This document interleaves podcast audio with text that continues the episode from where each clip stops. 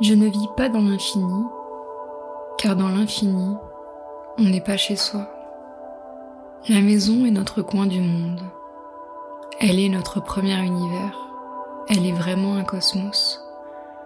La chambre est quasiment un corps, presque un corps maternel qui nous reçoit la nuit. Notre inconscient est logé, notre âme est une demeure, et en nous souvenant des maisons et des chambres, nous apprenons à demeurer en nous-mêmes. Les images de la maison marchent dans les deux sens. Elles sont en nous autant que nous sommes en elles.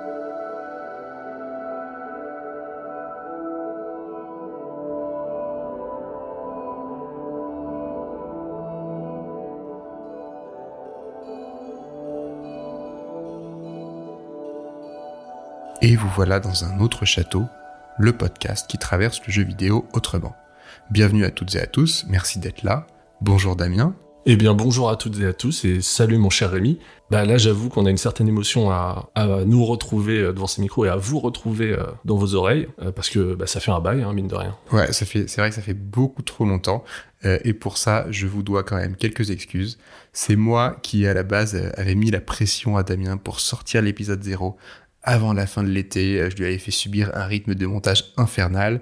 Et au final, bah, c'est moi aussi qui, euh, qui ai dû ralentir la cadence après. La fin de l'année a été hyper chargée de mon côté. Donc d'abord, il y a eu un déménagement de plusieurs centaines de kilomètres, ce qui d'ailleurs a pas facilité les enregistrements. Bah clairement, c'était vraiment un, déménagement euh, d'anthologie. Hein. J'ai envie de dire, les cartons, ils se comptaient par dizaines. Un, un bazar logistique euh, de premier ordre, quoi. Mais nous voici de retour, avec donc une nouvelle vie, et euh, bah, une vraie première saison. C'est ça, de retour bah, avec une nouvelle vie, comme tu dis, puisque un one-up est apparu dans ma famille, donc il y a eu ça aussi. Et ouais, un, bébé sauvage est apparu dans les hautes herbes. Bah, des événements heureux hein, et, importants auxquels il est aussi important d'accorder du temps. Et ça, c'était juste pas compatible avec l'écriture et l'enregistrement du podcast pendant ces quelques mois. Euh, je pense que tu es complètement excusé, hein, c'est un peu le, joker ultime. On compte euh, sur le fait que tu soignes son éducation euh, et que t'en fasses une, une fan de JRPG, quoi. Ouais, t'inquiète pas, de, de, ce côté-là, tout est prévu. Et si on a pris le temps aussi, c'était pour repenser un peu le format qu'on avait expérimenté euh, dans cet épisode 0 et revenir au bon moment, hein, encore plus fort, pour une saison, on l'espère, régulière. Donc sur cet épisode 0, qu'on avait finalement découpé en deux parties, on a eu des retours très positifs sur la démarche, sur le contenu, et ça déjà, ça fait quand même chaud au cœur. Alors là tu dis ça, ça me fait penser à un vidéaste qui à un moment, il avait atteint le, nombre très symbolique des, des 100 000 abonnés, tu te rends compte? Et tout en brandissant son trophée YouTube, il avait sorti un truc du genre... Salut à toutes et à tous les amis, j'espère que vous allez bien. Aujourd'hui, euh, émission un petit peu spéciale. On a dépassé les, les 100 000 abonnés. Est-ce que vous vous rendez compte euh, Vous êtes plus nombreux que la capacité du Stade de France. Et bah Rémi, sache que je le reconnais un petit peu euh, dans cette anecdote parce que de notre côté, nos auditrices et auditeurs sont trois fois plus nombreux que la capacité de la salle des fêtes de Bourg-en-Bresse. Ce qui n'est pas rien. C'est quoi la capacité de la salle de Bourg-en-Bresse alors? Eh bien, elle est de 600 euh, ou 700. Et donc nous, on a fait à peu près dans les 2000. Ouh là là ouais, Pas mal. Donc évidemment, 2000 par rapport à 100 000, ça semble une goutte d'eau, mais euh, sachez que c'est énorme pour nous. Ça nous touche euh, énormément. C'est un vrai challenge d'essayer de trouver une place dans un média qui est déjà très chargé, euh, qui est peuplé en fait de gens extrêmement talentueux. Donc euh, tout simplement, merci pour vos partages, tous ces likes, ces, abonnements, les recommandations que vous avez fait à vos proches. Avant de produire une émission, en fait, on se rendait pas compte de l'importance de ce genre de petits gestes, de ce genre de petits clics. C'est un peu cliché ce que je veux dire, mais croyez-nous, ça donne une motivation gigantesque. Donc vraiment, n'hésitez pas à vous abonner sur les différentes plateformes, Spotify, Apple Podcast. En plus, maintenant, il y a un système qui permet de mettre des étoiles. Donc, euh, si vous nous kiffez, euh, n'hésitez pas. Et puis, comme d'hab, hein, je termine ce petit euh, tour promo en vous parlant de nos comptes Twitter, Insta, Facebook. notre émission, elle est participative. C'est hyper important. Absolument. Et, et au-delà de tout cet aspect audience, il s'est passé un autre truc encore plus important. On a eu des retours de votre part. Pour la première fois de notre vie, on a reçu des messages hyper sympas. Donc, pas des dick pics. Hein. Et en plus, des messages qui, qui proviennent de parfaits inconnus, des messages bienveillants, constructifs dès qu'on écrit sur le jeu vidéo, on a peur de, se gourer sur une date, euh, sur le créateur d'un jeu, euh, dans un titre. Euh, on veut à chaque fois tout dire, être hyper exhaustif. Mais là, vous avez été hyper bienveillant et les retours, on les utilise pour pour développer le format, hein, tout simplement. Ouais. Et après, on a aussi eu beaucoup de retours de nos proches Forcément, eux, ils étaient un peu plus critiques, hein, ils se le permettaient. Euh, et globalement, le point de blocage qui revenait à chaque fois, c'était la durée de l'émission. Plusieurs retours par rapport à ça, c'est toujours un sujet un peu épineux. Euh, Il y a des gens qui font des longs trajets, donc c'est trop cool d'avoir des longues émissions pour eux. Et il y en a d'autres, bah, ils ont une vie euh, très rythmée et ils préfèrent euh, des formats plus de, de 20-30 minutes entre les deux, nos cœurs balancent, puisque euh, on a envie d'être quand même pas mal exhaustif, de, pousser nos idées. Il y aura des émissions de toujours 1h30, des émissions plus courtes. Voilà, on, on essaye de viser le 1h, mais euh, on préfère pas s'engager parce qu'on sait qu'on va s'enflammer. On y a pas mal réfléchi. Avant tout, on voulait pas sacrifier le fond pour la forme. On voulait pas avoir un format plus court qui, du coup, resterait aussi plus en surface. Donc, on a laissé ce petit casse-tête reposer pendant quelques mois. Comment réussir à conserver la profondeur d'analyse dans un format quand même un peu plus digeste? L'épisode 0, c'était vraiment notre baptême du feu. On a pris conscience euh, de ce que ce format exigeait en temps d'écriture, en temps d'enregistrement et de montage, n'est-ce pas Damien? Bon, maintenant, dans le but de commencer une vraie saison, on a décidé quand même de faire notre maximum pour raccourcir le format. On va aussi être obligé de découper en plusieurs parties les grandes thématiques d'espace dans le jeu vidéo qu'on avait imaginé auparavant. Et donc avec des angles d'analyse plus resserrés, ce qui au final euh, permet de proposer plus d'émissions, donc tout le monde est, est gagnant. On le rappelle, l'obsession de Dans un autre château, bah, c'est la notion d'espace dans le jeu vidéo. C'est le podcast qui traverse le jeu vidéo autrement. Quand on va choisir un type d'espace à analyser, on va donc désormais réaliser toute une grappe d'épisodes pour le décrire, pour l'illustrer et en explorer ses diverses déclinaisons. Voilà, donc nous on part vraiment de l'espace des jeux au sens premier. D'abord l'espace physique, leur territoire, on va observer ces étendues sur lesquelles on se déplace à l'intérieur du jeu et la manière dont elles sont construites, ce que ça provoque chez nous. Pour en parler, on va donc regrouper les jeux par topologie d'espace, en quelque sorte, par type d'espace un peu similaire. À la base, on pensait faire un gros épisode par type d'espace. Donc, par exemple, il y aurait eu un seul maxi épisode sur les mondes ouverts où on aurait disséqué le genre et traversé ensemble quelques jeux en monde ouvert qui nous ont marqué. Mais euh, clairement, je pense qu'on serait décédé à la fin de cet enregistrement. C'est ça.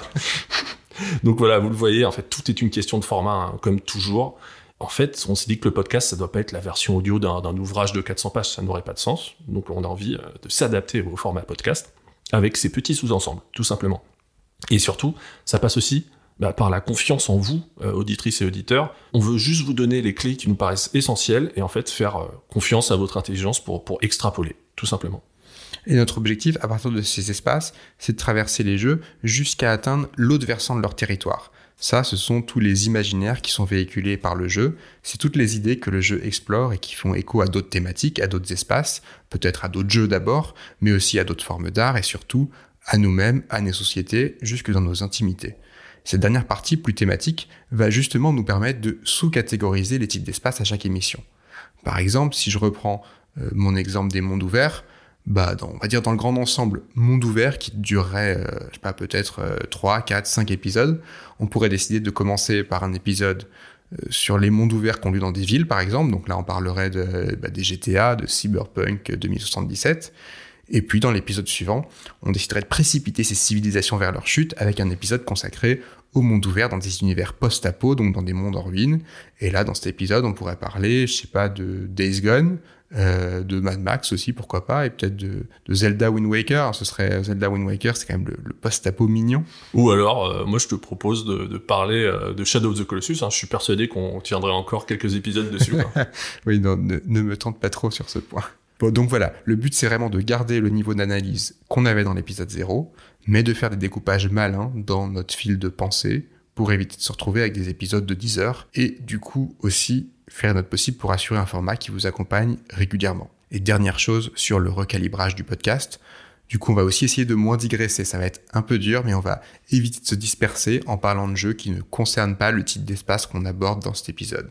Donc désolé pour ma grande promesse d'établir euh, la Triforce de Sonic le hérisson euh, en réponse à la magnifique Triforce euh, de Mario que Rémi avait faite. Bah, ça devra attendre un petit peu, genre par exemple un épisode sur, sur les espaces de type side-scroller 2D quoi. Donc ça me brise le cœur, mais voilà, c'est notre engagement, c'est nos résolutions, on va s'y tenir. Et moi, de mon côté, j'avais aussi fortement insinué à la fin de l'épisode 0 qu'on aborderait dans le prochain épisode le jeu qui a changé notre vie, hein, notre Citizen Kane vidéoludique à nous. Et ben là, c'est pareil. hein. Si on voulait arriver à celui-là aujourd'hui, il faudrait qu'on fasse un épisode de 5 heures. Donc, bah, en raison du nouveau format, voilà, il va falloir attendre encore quelques épisodes avant qu'on y parvienne, avant qu'on vous révèle enfin l'identité de ce jeu mystère. Je découvre en toi un, dieu du suspense. Et avant de passer à proprement parler à l'épisode, je voulais faire un, petit euh, rappel des conditions d'enregistrement. Ah oui, vas-y, vas-y, rappelle-nous. Alors, non pas que j'ai envie de vous dévoiler toutes nos coulisses, mais euh, là, on est quand même dans, une configuration euh, hors du commun. Il est quoi? Il est quasiment minuit. Ouais, 23h42. On, est dans la pénombre. Ah, Tunic est sorti, tiens, j'ai une notif. Oui, c'est ça, Tunic, euh, Tunic est sorti, t'as eu la notif. ça demain. Donc voilà, on est sur une table microscopique qui grince sur des fauteuils qui craquent dans cette sorte Arrête, on va croire qu'on a downgradé de ouf. Mais non, mais justement, justement, là, c'est un peu une excuse de sac pour dire que si vous entendez des bruits un petit peu étrange, c'est que j'ai pas bien fait mon travail d'optimisation du montage. a priori, tous les bruits de babyphone seront coupés au montage. Voilà, c'est ça. Euh, on va essayer de, couper tous les couinements et sachez évidemment qu'aucun enfant euh, n'a été maltraité pendant cet enregistrement. Euh, si couinement il y a, intervention il y aura, le montage fera le maximum. Transparent pour vos oreilles. Exactement. Et surtout, pourquoi je te raconte ça aussi? Bah quelque part, on a l'impression d'être un petit peu dans, un chalet, tu vois, dans un chalet isolé donc dans un monde peut-être un peu confiné, un peu clos, et ça me semble être euh, au final. Ouais, on y est, là, on est, on est, dans le thème de l'émission. On est dans le thème de l'émission. L'épisode d'aujourd'hui porte sur les mondes fermés. C'est parti.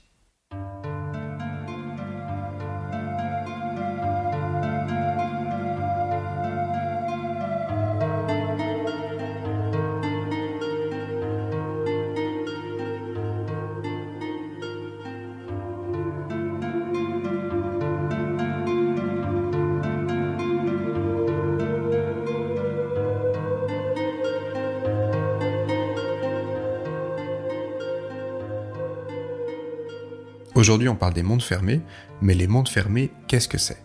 Alors déjà, c'est certainement pas un terme que vous entendez souvent, puisque ce n'est pas une dénomination officielle. C'est une catégorisation que nous, on a choisi un peu ironiquement, hein, un peu comme un pied de nez, par opposition au fameux monde ouvert. Ouais, les mondes ouverts euh, ou les open worlds, c'est un terme dont on entend parler depuis super longtemps maintenant. Mais on souhaite être euh, bien clair sur, sur cette terminologie. Le monde ouvert, c'est pas un type de jeu, c'est pas un genre comme euh, pourrait l'être euh, le jeu de plateforme, le jeu de baston ou le jeu de, voiture par exemple. Il faut le voir comme un type d'espace. C'est un format que prend l'espace du jeu pour y déployer son gameplay, son déroulement et même ses, ses visuels. Par exemple, il y a des jeux de course en monde ouvert, des jeux d'action-aventure en monde ouvert.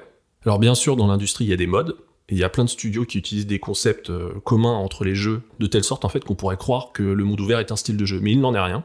C'est vraiment donc un type d'espace qui est décliné à toutes les sauces c'est un argument de vente qui est souvent cité pour faire la promotion d'un jeu depuis à peu près euh, une quinzaine d'années. Ouais, et je pense que c'est d'ailleurs le seul type d'espace de jeu qui est couramment utilisé pour définir des jeux.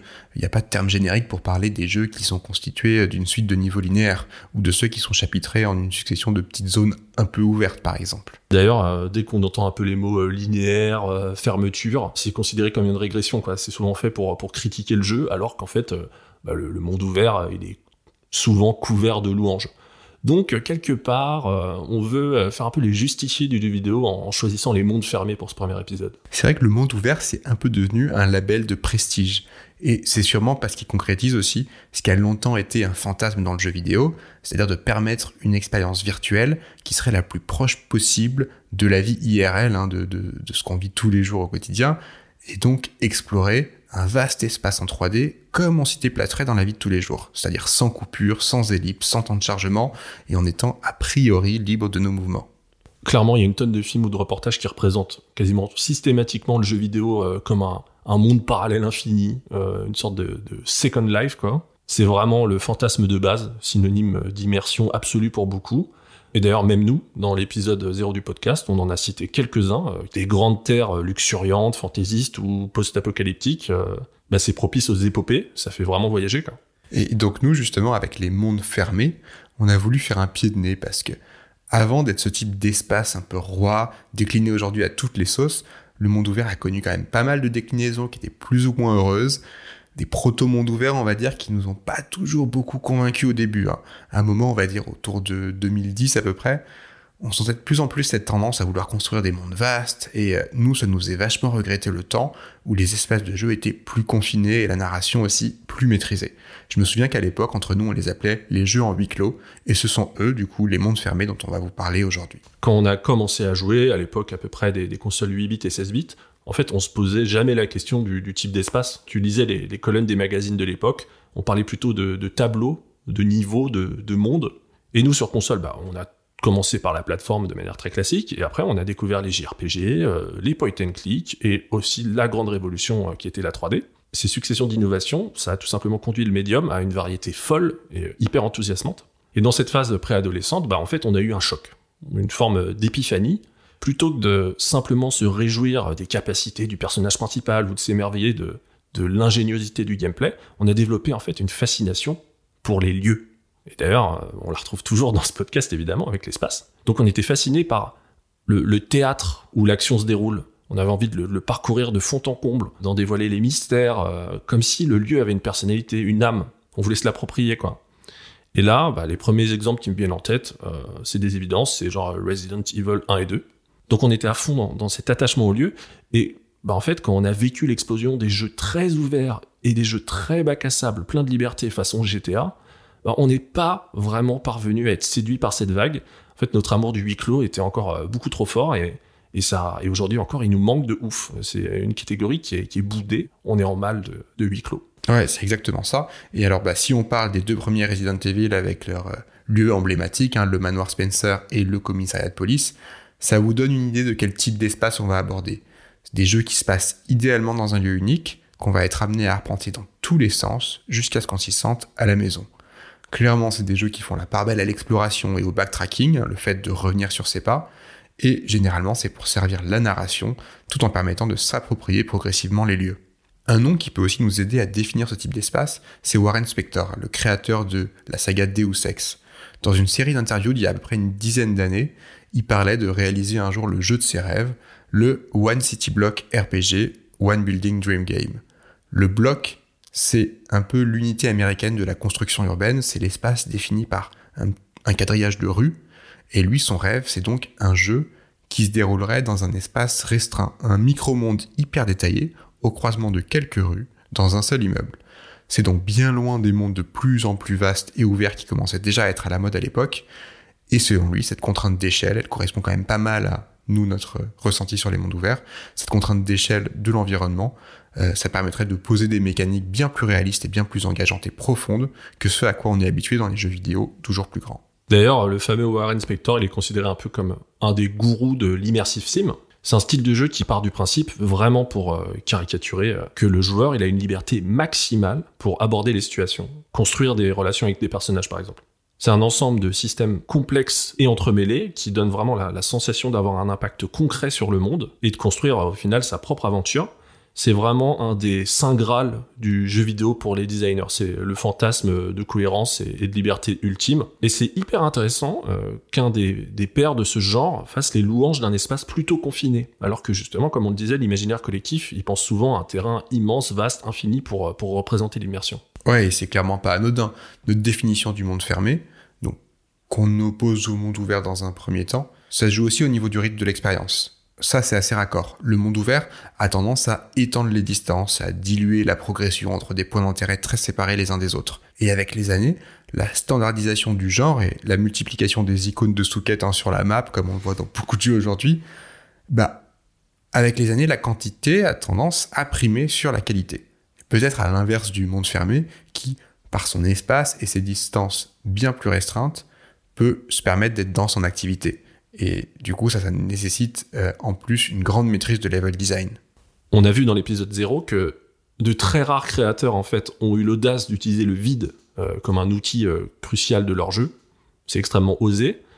Et faut reconnaître bah, que la plupart des, des, studios, ils ont toujours cette crainte qu'on s'ennuie. Et donc, cette volonté de, de, remplir leur monde ouvert d'activités, donc ces fameuses icônes, comme s'il y avait quelque chose à combler. Mais en fait, ça me fait penser un peu à la musique. En fait, le, dans la musique, le silence est aussi important que, que les notes. Et, euh, si t'en mets trop, ça devient de la soupe. Voilà, j'étais encore en train de, de, tacler les open world, mais après, après c'est normal un petit peu hein, de, de, travailler par opposition entre open world et, et, monde fermé. Donc euh, désolé pour les open worlds, ne vous inquiétez pas, on vous aime quand même. Mais allez, du coup, pour vous donner une vision euh, plus précise de ce qu'on entend par les mondes fermés, on va donner quelques exemples de ces mondes fermés, et ça permettra aussi de commencer à baliser cette notion.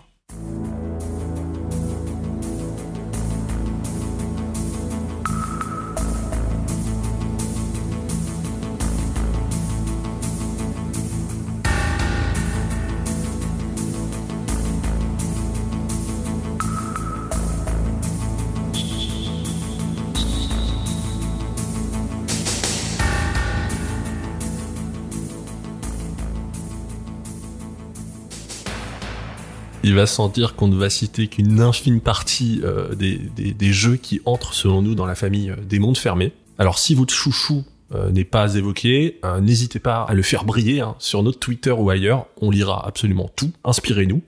Mais en tout cas, pour le moment, Rémi, lance-toi, commence donc cette petite liste des jeux de, l'espace des, des mondes fermés. Alors, histoire de reprendre l'émission là où on l'avait laissé avec Shadow of the Colossus, on va commencer par Ico, le premier jeu de Fumito Ueda. Quelle surprise. Qui rentre, qui rentre pour moi, un peu moins pour toi, mais on en reparlera, qui rentre pour moi plutôt bien dans la catégorie des mondes fermés. Dans Ico, on incarne un jeune garçon qui se retrouve banni et emprisonné dans une forteresse. Le jeu commence au moment où on entre dans cette forteresse, puis on se libère de la prison, on rencontre Yorda, et toute l'expérience restera à l'intérieur de cette forteresse. On accompagne donc les deux protagonistes dans leur évasion, ils arpentent les couloirs exigus et les jardins lumineux de ce château, qui n'est d'ailleurs pas un espace ouvert pour autant. Hein. Ico est même plutôt linéaire, c'est pas du tout une petite zone ouverte. On a rarement la liberté de revenir en arrière, donc c'est vrai que le backtracking est limité, parfois on peut un petit peu, on peut quand même se perdre par moment, euh, mais surtout, et c'est ça qui est important pour moi, le jeu mise beaucoup sur sa cohérence architecturale et sur le fait qu'on se familiarise progressivement avec les lieux. Donc on repasse parfois par des endroits déjà visités, on aperçoit au loin des zones qu'on a traversées avant, des zones qu'on découvrira plus tard, et au final, malgré la linéarité, on a vraiment l'impression de faire le tour de cette forteresse, et c'est cette sensation de complétude d'un espace cloisonné, hein, vraiment de l'avoir traversé de fond en comble, euh, et la sensation que cet espace est cohérent aussi, qu'il existe réellement, pour moi c'est ça qui prime, aussi dans les mondes fermés, et qui fait d'Ico un plutôt bon exemple. Alors c'est vrai que euh, voilà, il remplit haut la main la contrainte narrative de l'espace cloisonné et unique, mais il rentre quand même dans la catégorie la plus dirigiste linéaire hein, des, mondes fermés. On a donc euh, un petit débat euh, houleux euh, sur, sur ICO. Ça commence bien. Mais ce qui est super intéressant, c'est que par exemple, moi je suis assez sensible à la capacité à backtracker dans un monde fermé. Et tu l'as parfaitement dit, en fait, la, la suggestion du backtracking par le décor, de, voir au loin un, chemin parcouru précédemment, en fait, referme le monde. Et euh, ça, ouais, c'est ça. Je suis plutôt convaincu par, par cet exemple. Voilà. Très bah, bien. du coup, euh, du coup, à toi, tu peux, tu peux enchaîner, Damien. Normalement, on dégaine jamais la carte Metal Gear Solid si vite, euh, parce que... Je pense qu'on la dégaine de toute façon deux à trois fois par épisode. voilà, mais ça, ça, mérite à peu près 500, 500 émissions. Hein. Mais voilà, donc à ton amour dégoulinant pour, euh, pour Ueda, euh, bah moi je, je, réponds par Kojima. Et notamment pour Metal Gear Solid 1 et 2, qui sont évidemment pour nous des, classiques absolus. Hein. Pour moi, c'est vraiment l'exemple parfait du monde fermé. À chaque fois, tu as une forteresse ennemie avec une structure assez ouverte, qu'on découvre salle par salle, avec justement son lot d'allers-retours et de rebondissements.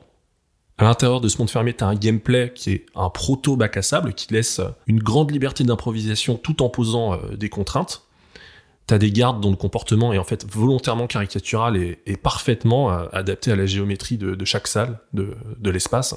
Ce que j'adore sur MGS 1 et 2, c'est qu'en fait Kojima, il a pensé les lieux pour être iconiques. Il a fait ça dans la tradition des films d'action des années 80-90, comme évidemment Die Hard, Shadow Moses, euh, le Tanker, euh, la station Big Shell. Bah, tous ces lieux, ils sont associés à des teintes spécifiques aussi, dans leur, tout ce qui est lié à la colorimétrie chaque lieu a aussi sa, logique, sa, fonction, sa cohérence. Il y a des salles de réunion, euh, des pièces de maintenance, euh, des héliports. Et le plus important, il y a des toilettes. Évidemment. Mais tu sais que c'est très important. La présence de toilettes, ça peut sembler anodin, mais ça apporte une sorte de, cohérence au lieu qui a été, euh, qui a été démontré, et Surtout, il me semble que dans le, dans le 2, chaque strut a, ses toilettes, en fait. C'est ça. voilà, c'est vrai que ça, ça rend, ça rend Inconsciemment, lieu beaucoup plus... C'est cohérent. Ça les rend existants, ouais. Donc dans, ces deux premiers Metal Gear Solid, en fait, on associe à chaque fois des scènes cultes à des environnements. Et le, le huis clos, il permet au scénario de se déployer avec une notion d'urgence, euh, de temps réel, de permettre cet aspect fil conducteur. Ce que j'adore, c'est qu'il y a aussi une contradiction. Euh, les lieux sont clos, mais en fait, ils parviennent à nous impliquer dans des enjeux planétaires. Mais complètement, et ça, c'est une des, forces, des capacités, en quelque sorte, du monde fermé, et on va, on va en parler un peu. Et, euh, et en plus, cette densité, cette richesse associée au huis clos, ce côté proto bac à sable nous donne envie en fait de, de faire et refaire les jeux euh, de différentes manières. Ce qui est très rare pour toi, je crois. Ah oui, carrément. Moi, je, je one-shot les jeux et j'en parle plus après. Bah voilà, mais moi j'ai mes jeux doudou et euh, moi les Metal Gear Solid 1 et 2, euh, je les refais tous les deux ans, quoi, clairement. Un petit mot sur les Metal Gear Solid suivants. Par la suite, la série des MGS s'est ouverte en fait à des espaces différents. Malheureusement. Malheureusement, ouais. Bien qu'on puisse quelque part hein, considérer la petite île prison du prologue de Metal Gear Solid 5, qui s'appelait Ground Zeroes, Ah oui, ouais, carrément. euh, on pourrait la considérer comme un, un chouette monde fermé. C'est hyper intéressant. à complètement, parcourir. complètement un monde fermé. Et en fait, à l'époque, euh, la je crois que c'était vendu 29 euros, un truc comme ça. Tout, le monde, Ouais, tout le monde crachait sur le fait que c'était une sorte de démo de luxe, une sorte de prologue complètement abusif. Nous, on était quand même bien contents. Et j'ai passé mes 120 heures sur cette démo, tellement Ouais. le- ce monde m'a fasciné. Et j'ai pas forcément euh, retrouvé justement ces vertus-là de Ground Zeroes sur, euh, bah, sur le reste du jeu qui était hyper ouvert et donc un peu trop vide Clairement. euh, à mon goût. Mais euh, j'ai à peu près 500 heures sur MGS5. voilà. Allez, on va rester sur la génération PlayStation. On les a déjà évoqués. Les deux premiers Resident Evil sont vraiment des modèles de monde fermé. hein. Moi, le premier, je regardais mon frère jouer dessus dans sa chambre parce qu'il était fan de films d'horreur. Et ce manoir, je le trouvais incroyable.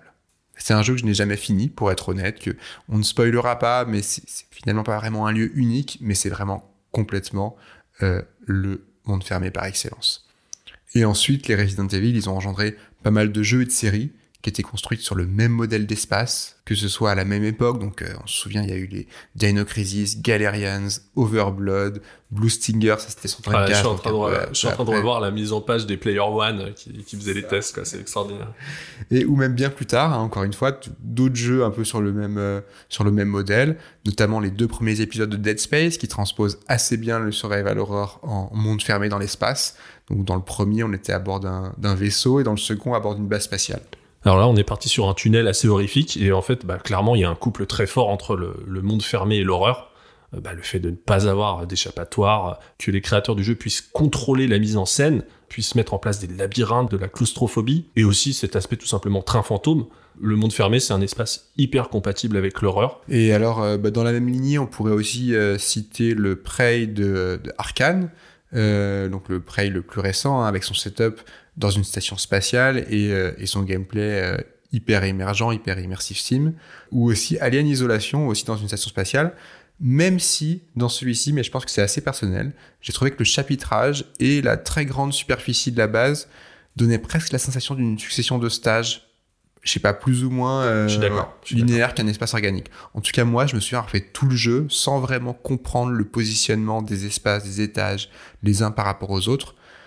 Donc, c'est un peu à l'opposé d'Ico pour moi sur ce point. C'est-à-dire que c'est un jeu qui, je pense, est en fait vraiment un monde fermé, sauf que la structure est vraiment plus ouverte et la cohérence de l'espace était pour moi beaucoup moins évidente. Alors pour enchaîner, je pense euh, au fameux Batman, tu euh, du studio Rocksteady, c'était euh, Arkham Asylum. J'ai fait que celui-là. Je crois que c'est le, plus petit de, cette série en taille. Et ce qui était génial, c'est qu'on était en fait dans l'asile bah, d'Arkham, qui est isolé sur une île en dehors de Gotham, et on découvrait progressivement, euh, un peu, un petit peu à la Metroid, on va dire, tu vois, les, différents quartiers euh, de, cette mé- méga prison. Je dirais que c'est plutôt un monde fermé. Euh, je le mets un petit peu de côté parce qu'il a aussi une structure justement très héritée des, des Metroidvania, c'est-à-dire qu'on débloque des pouvoirs, donc les gadgets de Batman, hein, pour ouvrir l'accès à certaines zones. Et ce mode de progression qui est basé davantage sur le power-up que sur le, le déroulement de l'histoire, ça diffère légèrement euh, de la définition euh, pure et dure euh, que j'ai du monde fermé. On reviendra euh, là-dessus juste après. Oui, oui, après, c'est vrai que dans Arkham Asylum, euh, il y a quand même un équilibre entre la narration et, euh, les mécaniques pures de power-up, mais, euh, mais, mais ce côté Metroidvania, il est assez important, ouais. Alors, pour le plaisir de caser un petit JRPG dans la liste, je vais vous parler de Kudelka. Kudelka, c'est un jeu de rôle tactique euh, dans un manoir sur la première PlayStation. Donc, c'est un peu euh, Final Fantasy qui rencontre Resident Evil. Bon, là, j'évoque un cas très particulier, à savoir un jeu de rôle japonais. Habituellement, c'est un genre qui se déploie plutôt sur une échelle bien plus vaste, euh, souvent même sur des planètes entières. Et là, dans Kudelka, bah, il est décliné dans un monde fermé. Du coup, on s'est demandé si à l'inverse, il n'y avait pas des types de jeux qui se prêtaient particulièrement bien au format du monde fermé. Et on en a noté trois dont on va vous parler. Alors d'abord, il y a les point and click. Ces puzzle games, souvent très narratifs, où pour progresser, on passe notre temps à chercher les objets dans les environnements et à épuiser toutes les possibilités de dialogue avec tous les personnages qu'on rencontre.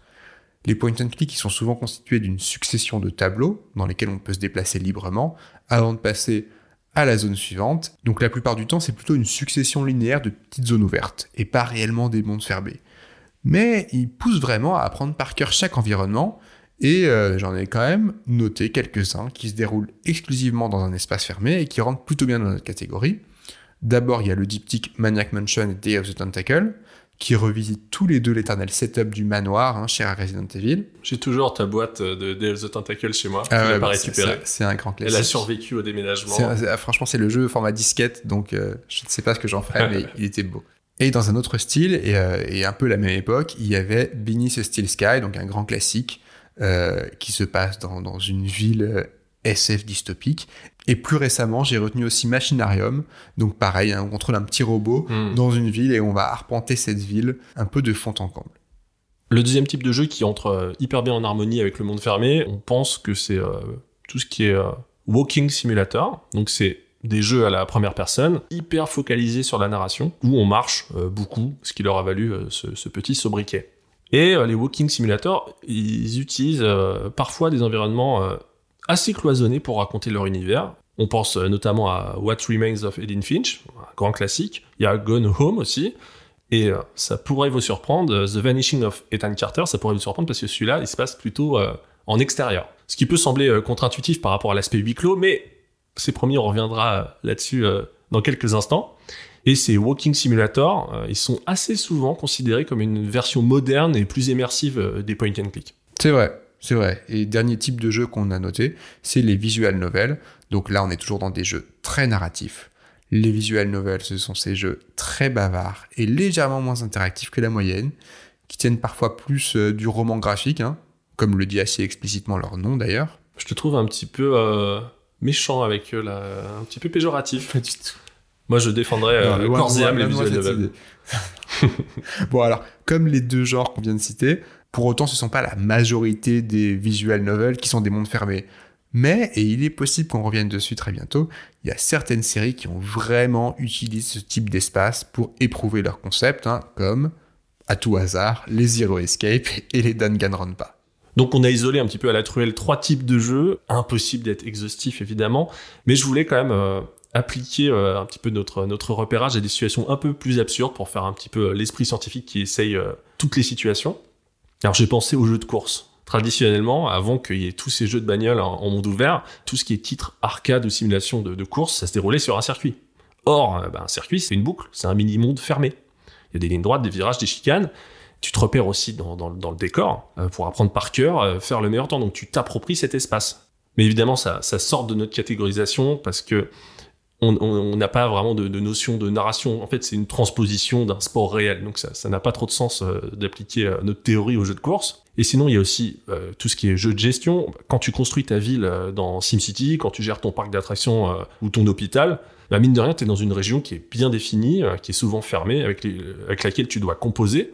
Et ça, c'est assez rigolo. Il y a même certains jeux de gestion dans lesquels tu peux fouler toi-même ta ville ou ton parc en incarnant un visiteur et en passant, par exemple, à la première personne.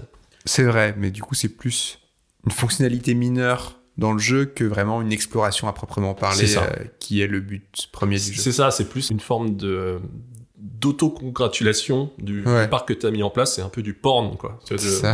C'est du gestion porn. C'est la euh, fanfare de fin de combat d'un FF. c'est genre, euh, regarde ce que t'as fait. Donc voilà, tout ce qui est jeu de gestion, mais aussi par exemple les puzzle games, les trucs comme ça, ça serait complètement tiré par les cheveux. Mais on voulait en parler pour rigoler. Ouais, voilà, les bagnoles et la gestion, c'est rigolo, mais on se rend compte que ça sort un peu du cadre. Le monde fermé, tel que on l'envisage, convient plutôt à des jeux déjà un minimum narratif et dans lesquels on incarne souvent un personnage précis avec pas mal d'exploration aussi. Du coup, c'est assez souvent des jeux en 3D. Et pas tant parce que c'est pas faisable ou que ça n'existe pas en 2D, mais plus parce que le monde fermé, ça correspond à une forme de jeu déjà un peu non linéaire dans l'exploration qu'elle permet, alors bien que ce soit souvent linéaire dans la narration, ces formes d'exploration un peu non linéaires ont commencé à émerger pour le grand public, surtout à la fin des années 90, quand les jeux commençaient à être presque tous en 3D. Il y a vraiment eu cette phase où la 2D, en fait, c'était has-been, on en voyait de moins en moins euh, dans le jeu vidéo, ou du moins, la 2D, c'était pas, c'était plus le terrain d'expérimentation et d'avant-garde du jeu vidéo. Pour pousser le jeu vidéo vers l'avant, il fallait faire de la 3D à cette époque.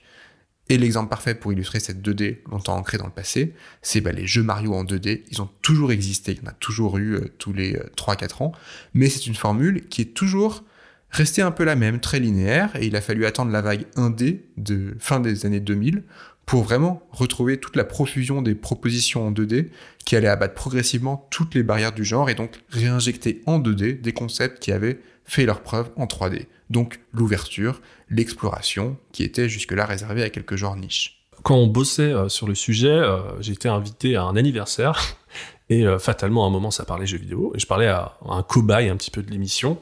Je parlais des, des mondes fermés, des mondes ouverts, je voulais son avis. Et en fait, cette personne m'a expliqué que quand la 3D est apparue, pour lui, c'était ça, un monde ouvert. Oui, la 3D temps réel. Exactement. La 3D temps réel, mais le fait d'aller plus loin que la 2D, d'ouvrir en fait une dimension que ce soit dans le contrôle de la caméra ou de son personnage, c'était déjà une énorme ouverture. Ce qui semble comique aujourd'hui parce qu'on comprend bien ce qu'est bah, un monde ouvert. C'est l'illusion que ça créait à l'époque. Hein. C'est bien la distinction euh, qu'on doit faire quand on dit un monde fermé, c'est justement absolument pas un monde dirigiste ou dénué d'une quelconque liberté. Ça peut être justement les mondes en 3D dont tu parles. Euh, tu peux faire le tour d'une pièce euh, ou d'une zone de plein de manières différentes. Carrément. Et justement, pour mieux comprendre ce dont on va vous parler pendant ces quelques épisodes, prenons le temps de dessiner un peu mieux les contours de ces mondes fermés.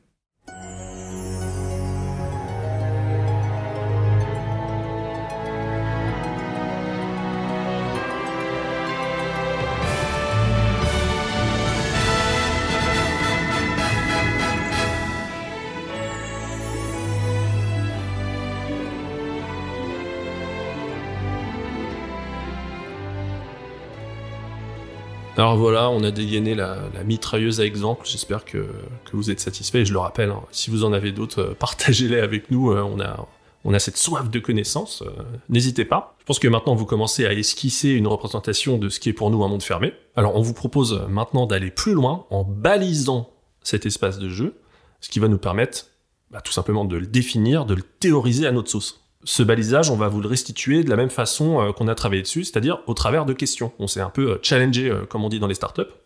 Donc Rémi, sans transition, première question. on a cité plusieurs fois le terme de huis clos, mais justement, est-ce qu'un jeu en monde fermé se déroule forcément dans un espace intérieur? Alors non, ce qui compte, c'est pas qu'il se déroule à l'intérieur, c'est qu'il se déroule dans un espace cloisonné, donc un espace dont on sent les limites en quelque sorte. C'est-à-dire que si on est sur une map avec une très grande liberté à 360 degrés partout autour de nous, euh, on risque de basculer assez rapidement vers le monde ouvert. Et pour moi, du coup, ça dépend pas de la taille de la map. Par exemple, euh, je vais prendre peut-être un jeu un peu moins connu, mais un jeu indé comme A Short Hike, euh, où on est amené à visiter une île dans ses différents reliefs. C'est vraiment un mini monde ouvert. Malgré la taille de la map plus restreinte, il y a une sensation de grande liberté dans les déplacements. Et à l'inverse, on a cité Ethan Carter euh, en Walking Simulator comme monde fermé. Et ça, ça représente assez bien cette possibilité d'un monde fermé qui se passe dehors, parce que dans Ethan Carter, on est quasiment tout le temps à l'extérieur. On a des zones à l'extérieur, entre lesquelles on fait des allers-retours, mais qui sont disposées plus comme une boucle entre des zones que comme une vraie map ouverte. Voilà, qui est, qui, est clarifié. Donc retenez euh, aussi qu'un monde euh, qui n'est pas ouvert n'est absolument pas automatiquement un monde fermé. On dirait du perfora. Ouais. si tu voulais nous embrouiller, tu n'as pas réussi. On a compris. Plus concrètement, un jeu qui semble un peu étriqué, sous la forme un petit peu de jeu couloir, bah, c'est pas automatiquement un monde fermé. Euh, je retiens euh, notamment que la notion d'aller-retour me semble assez importante dans notre balisage. Euh, on a vu à Ikiko que c'était pas forcément le plus important, mais je pense qu'elle est importante. Et ça, ça fait qu'on a un petit peu de mal, contre toute attente, à considérer que Metal Gear Solid 3 est un monde fermé. Euh, évidemment, il y a une forme d'unité de lieu, un petit peu comme dans le 1 et le 2, mais disons qu'on a plus la sensation de parcourir un chapelet euh, linéaire de, petites zones assez ouvertes. Donc Rémi, justement, euh, là je sous-entends que MGS3 est trop étiré, trop étendu pour entrer dans notre catégorie. Bah, Est-ce qu'il y a une notion de taille limite, de, une sorte de plafond au niveau de la quantité de ramification d'un espace pour le considérer comme un monde fermé? Euh, en quelque sorte. Alors, je vais faire une, réponse qui se mouille pas complètement. Euh, effectivement, la, taille est une composante importante du monde fermé. Déjà, dans le nombre d'espaces qu'on traverse, idéalement, il y en a un seul, comme on l'a dit, un seul espace clos. Alors, une base, un manoir, une petite région. Mais souvent, il y en a plutôt deux ou trois. Donc, c'est le cas de Metal Gear Solid 2, où on commence par une mission d'ouverture sur un bateau, qui constitue bien un petit monde fermé, hein, parce qu'on a vraiment l'impression d'explorer le bateau de fond en comble plutôt de, de cale euh, en, en, pont, pour reprendre une terminologie adaptée à Rémi, voyons. De cale en pont, euh, avant de découvrir ce qui va être l'espace de jeu principal, un genre de plateforme pétrolière beaucoup plus vaste, Je dirais qu'on peut comme ça enchaîner deux, trois espaces et demeurer un monde fermé sans problème, du moment que l'exploration de ces zones se fait de manière organique, avec une certaine illusion de liberté. Du moment aussi que le rapport entre les zones est assez évident narrativement, hein.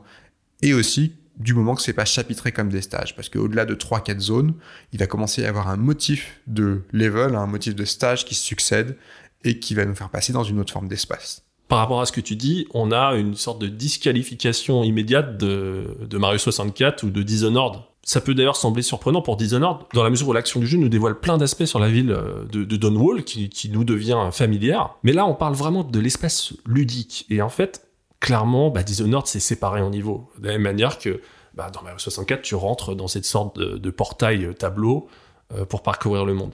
Et d'ailleurs, en ce moment, il y a Elden Ring qui vient de sortir, et évidemment, euh, moi, je joue à Demon's Souls sur PS5. En fait, chacun des mondes, bah, c'est un monde fermé hyper ingénieux, où on retrouve toutes les caractéristiques des mondes fermés, et pour autant, pour accéder à ces mondes, on passe par ce qu'on appelle des archipierres, à partir d'un hub central qui s'appelle le Nexus, hein, il me semble. Et euh, bah, cette dissociation euh, empêche le jeu dans sa globalité d'être euh, considéré vraiment comme un monde fermé. Ouais, clairement, dès qu'on rentre dans les jeux avec des hubs, hein, des jeux sous forme de réseau, c'est autre chose. On en parlera un peu plus tard aussi. Bon, l'autre point important, au-delà du nombre de zones, c'est aussi la taille de chaque zone. Alors là, ça va être périlleux de poser des limites physiques. hein. On va pas commencer à parler en mètres carrés ou en nombre de salles, ce serait un débat sans fin. Je reste plutôt sur l'idée de la réponse précédente. Il faut qu'on se sente en liberté dans un espace cloisonné. Et aussi, je dirais que cet espace doit être statique. Même si j'ai pas trop réfléchi sur ce point, pour moi, un, roguelike ou un dungeon crawler ou un jeu, enfin, en tout cas, un jeu dynamique avec un territoire dynamique, avec un espace procédural, c'est encore autre chose. C'est vachement dépendant du gameplay. Par exemple, la vitesse de ton personnage, de ton mode de déplacement, euh, bah, change euh, évidemment le, référentiel de la, taille d'une zone.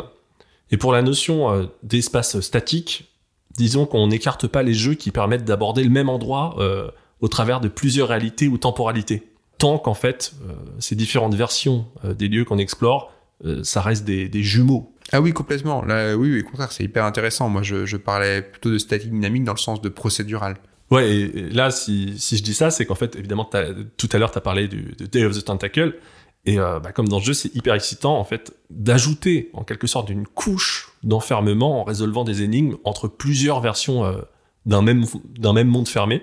Tout à fait, parce que Day of the Tentacle est un jeu où on visite le même manoir sur trois époques différentes et on peut passer de l'un à l'autre. Donc on reconnaît le lieu, mais il est twisté, ce qui lui donne en quelque sorte encore plus de caractère. Et euh, on a un attachement encore plus, plus, plus fort, en fait, au même lieu euh, multiplié. C'est vrai.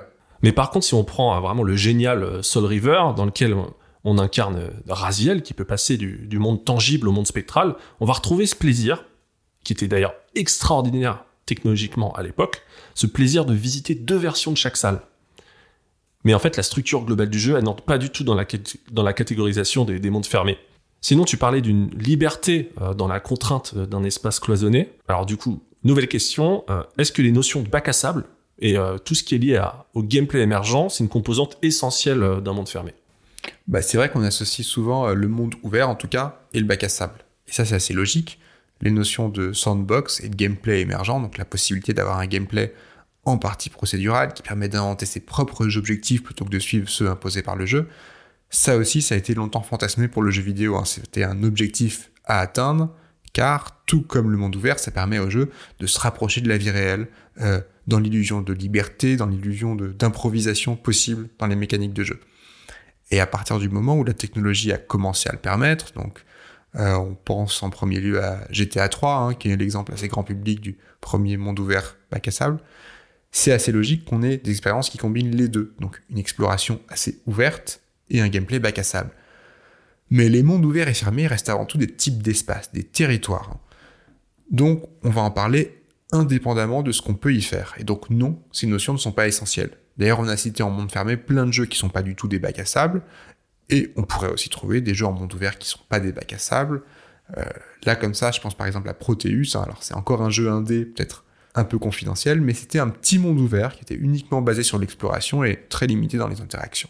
Merci euh, pour, ce nouvel éclairage et cette, euh, cette nouvelle citation de jeux un petit peu indé, arty, euh, dont tu as le secret, mon cher Rémi, bah, mine de rien, bah, le balisage, il commence à bien avancer, je suis assez content. Si vous avez eu l'amabilité de, de suivre notre double épisode euh, d'inauguration, je pense que vous avez sans doute le souvenir que on a une grille de lecture qui s'appelle la Triforce, et on l'utilise pour cartographier les jeux.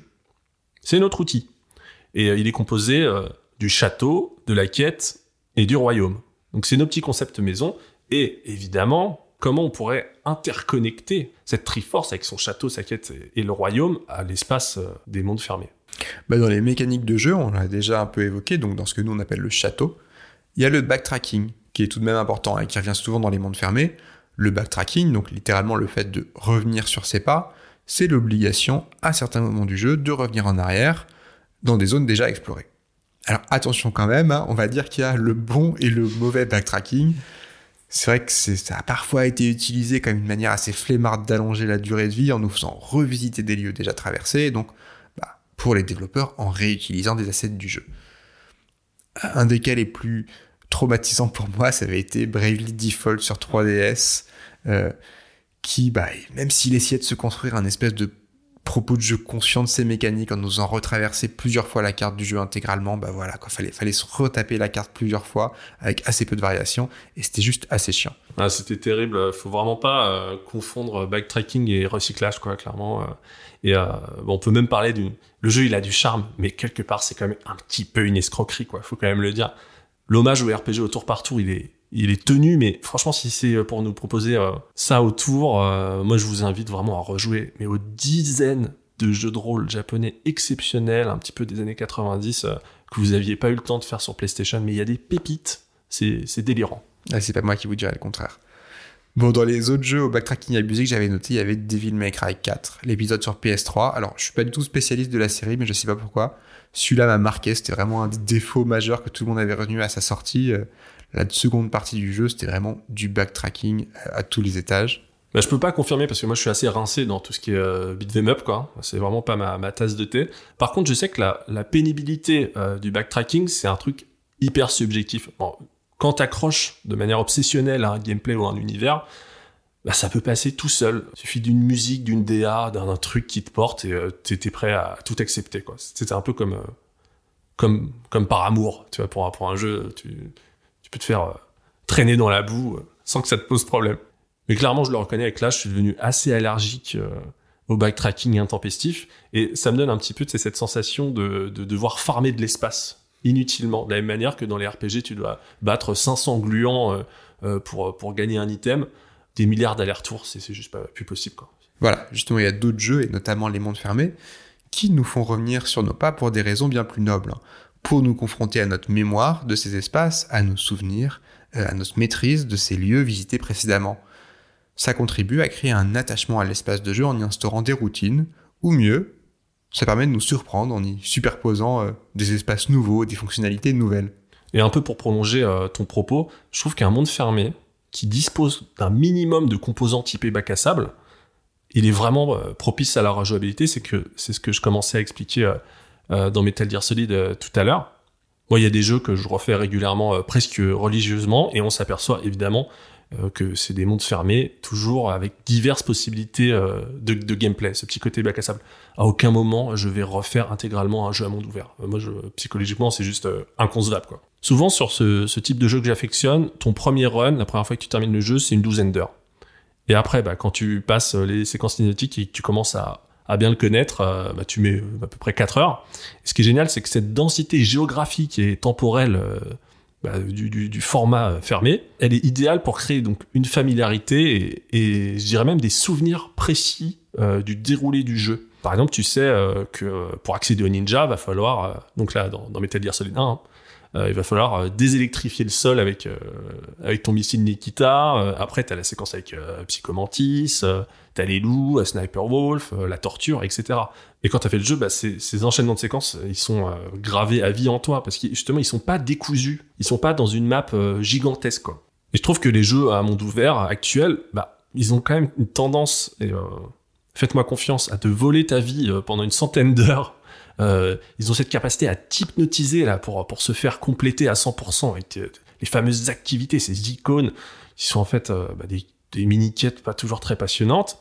Euh, et à la fin, tu te sens un peu sale, quoi d'avoir passé autant de temps là-dessus et tu te dis voilà oh le, jeu m'a rincé il m'a il m'a essoré je veux plus y toucher quoi. Et c'est pour ça que je te disais que moi je, je jamais recommencer un monde ouvert. Je connais des gens qui l'ont fait. Ils doivent vraiment être particulièrement amoureux de l'univers et des sensations je suis un peu tombé dans mon propre piège. Là, je, dis, je n'ai jamais refait de monde ouvert. Or, j'ai refait euh, Shadow of the Colossus 500 fois. Je parle évidemment de ces mondes ouverts à activité. Justement, cet archétype. Il hein. faut vraiment faire la, la, différence. Ce que je veux dire, c'est que le modèle du jeu fermé, il a cette capacité à te proposer des instants uniques, des salles qui deviennent cultes, euh, des situations qui sont dédiées. Et pour moi, c'est super important. Et dans ce cas, quand tu fais une nouvelle partie, donc un new, game plus hein, sur ce genre de jeu, ça devient euh, une sorte de nouvelle ligne de conduite où tu vas reparcourir un jeu euh, plutôt court en jouant différemment. Genre, tu vas décider d'être discret et non létal, euh, alors que tu avais tout déglingué lors de ta première partie. Tu vas essayer d'avoir un meilleur score final. Le format du jeu et son espace, c'est en fait la porte ouverte à une forme de speedrun. Ouais, ça c'est ton truc. Hein c'est vrai que je, rejoue beaucoup moins au jeu, même dans ces conditions-là, mais je comprends que ouais, le monde fermé, il est très adapté à ça. Et alors ensuite, pour revenir aux, spécificités du monde fermé par rapport à notre grille de lecture, euh, ensuite dans l'imaginaire véhiculé par le jeu, donc dans notre grille de lecture, ça correspond à ce qu'on appelle le royaume, il y a dans les mondes fermés le fait qu'on soit dans un espace cloisonné. Et ça, ça applique souvent l'existence d'un autre espace, un espace plus grand, un espace extérieur à ce monde fermé. Ça, on va pas mal en parler, parce que c'est une mécanique qu'on retrouvera souvent. Euh, on veut nous faire imaginer la forme du monde extérieur à partir d'un tout petit point de vue qu'on nous donne, qu'on met à notre disposition depuis notre petit espace confiné, notre petit espace cloisonné. La métaphore, elle est efficace, et c'est une mécanique qui fonctionne hyper bien, hein, de Metal Gear Solid à Zero Escape. La narration utilise souvent le fait qu'on soit enfermé dans un espace pour nous faire croire que le monde extérieur fonctionne de telle ou telle manière, et les rebondissements scénaristiques se fondent souvent sur la vision incomplète qu'on a au début du jeu et qui va venir s'enrichir et souvent se contredire au fur et à mesure de la progression. Bah Rémi, tu parlais dans les émissions précédentes euh, de notre esprit qui, alors je sais pas si c'était exactement tes termes, mais qui s'immisce entre les, interstices euh, des, mots d'un livre. C'était quelque chose comme ça que tu disais, je crois. C'est ça. L'angle très resserré d'un monde fermé, bah, il stimule un peu la même chose en nous, et euh, il peut donc s'avérer très puissant pour solidifier le, le, fameux royaume euh, dont tu parles, grâce à ce format fermé, euh, le royaume, il va réussir à s'enraciner, il va réussir à t'intriguer, parce qu'en fait, bah, tu le construis euh, toi-même. Donc j'adore vraiment cette contradiction apparente entre le resserrement du monde et l'ouverture un petit peu de l'imaginaire et des émotions. Et d'ailleurs, la thématique de, l'imaginaire, de l'imagination, ça me fait penser à la nostalgie. Est-ce que tu penses que notre définition du monde fermé, elle peut résister au temps? Un petit peu comme ce que j'expliquais tout à l'heure quand la 2D est devenue 3D et que les gens pensaient que c'était une forme de monde ouvert alors qu'au final non. Par exemple, en, en 98, bah, t'avais euh, le légendaire euh, Zelda Ocarina of Time. Il semblait immense, euh, la plaine d'Hyrule. Tu dis, mais on n'a jamais vu ça, c'est pas possible, les possibilités sont énormes. Mais aujourd'hui, quand tu joues, tu vois, tu vois les frontières beaucoup plus facilement. Concernant notre théorie, est-ce que tu penses qu'elle aurait cette capacité un petit peu de, est-ce que ces critères, en fait, résisteraient au temps ou évolueraient? C'est compliqué d'anticiper euh, ce genre de choses, mais après, tu as déjà un peu répondu toi-même. Hein. Malgré tout, avec le temps, Ocarina of Time, il paraît plus petit. Il n'est pas devenu ce que nous, on appellerait un monde fermé pour autant. Hein. Ça reste un jeu qui est un réseau de zones ou petites zones ouvertes. Donc, euh, si des mondes qui nous semblent assez vastes et ouverts aujourd'hui deviennent minuscules pour les étagères de 2032, bah, à ce moment, ça restera des petits mondes ouverts et ils n'entreront pas dans notre définition de monde fermé pour autant. Mais pour, pour que ce soit un petit peu clair et un petit peu quelque part teaser euh, l'avenir euh, de, de, notre, de notre podcast, qu'est-ce qui, un petit peu dans nos terminologies, se situerait entre euh, ces, ces deux formes qui semblent un peu antagonistes, un peu extrêmes, que sont le monde fermé et le monde ouvert? Par exemple, un, monde, qui n'est pas fermé, qui ressemble à un monde fermé, mais qui, qui commence à s'ouvrir davantage. Euh, comment on pourrait l'appeler?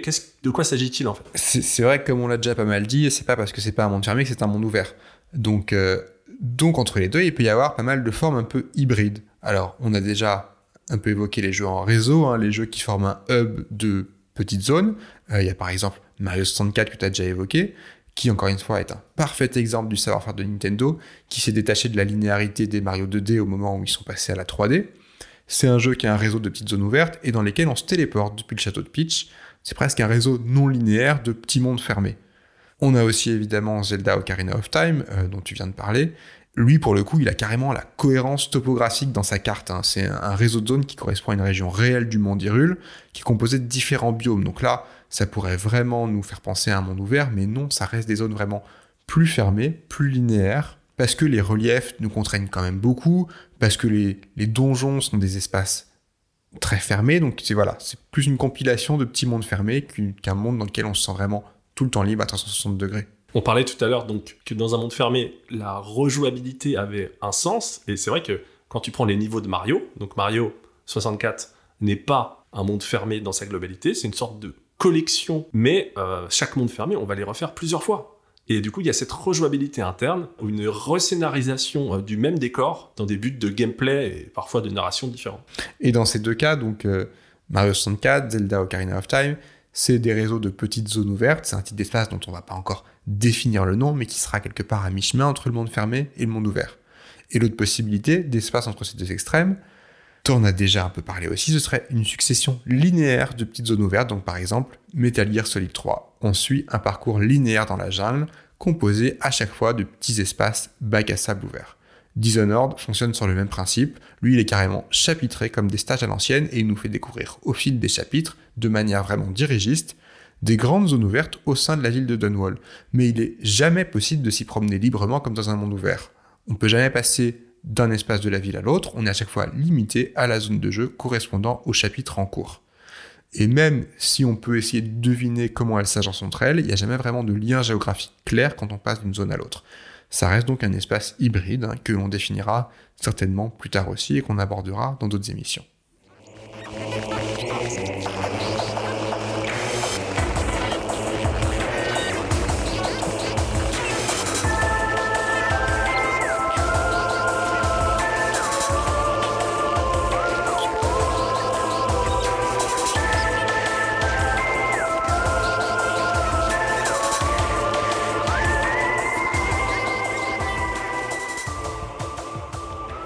Un dernier cas un peu hybride sur lequel euh, on a pas mal euh, débattu euh, au téléphone, par message et même tout à l'heure en voiture, c'est le cas des, Metroidvania.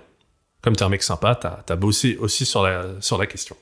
Ouais, c'est un point intéressant parce que voilà, on a, il y a des liens entre les Metroidvania et, et nos mondes fermés. Est-ce que du coup, nos mondes fermés sont pas des Metroidvania un peu plus en 3D Donc pour resituer les choses, les Metroidvania, c'est un genre qui est plutôt habituellement en 2D, plutôt vu de profil, et qui se repose sur les bases posées par la série Metroid de Nintendo et le jeu Castlevania Symphony of the Night hein, et toute sa descendance chez Konami.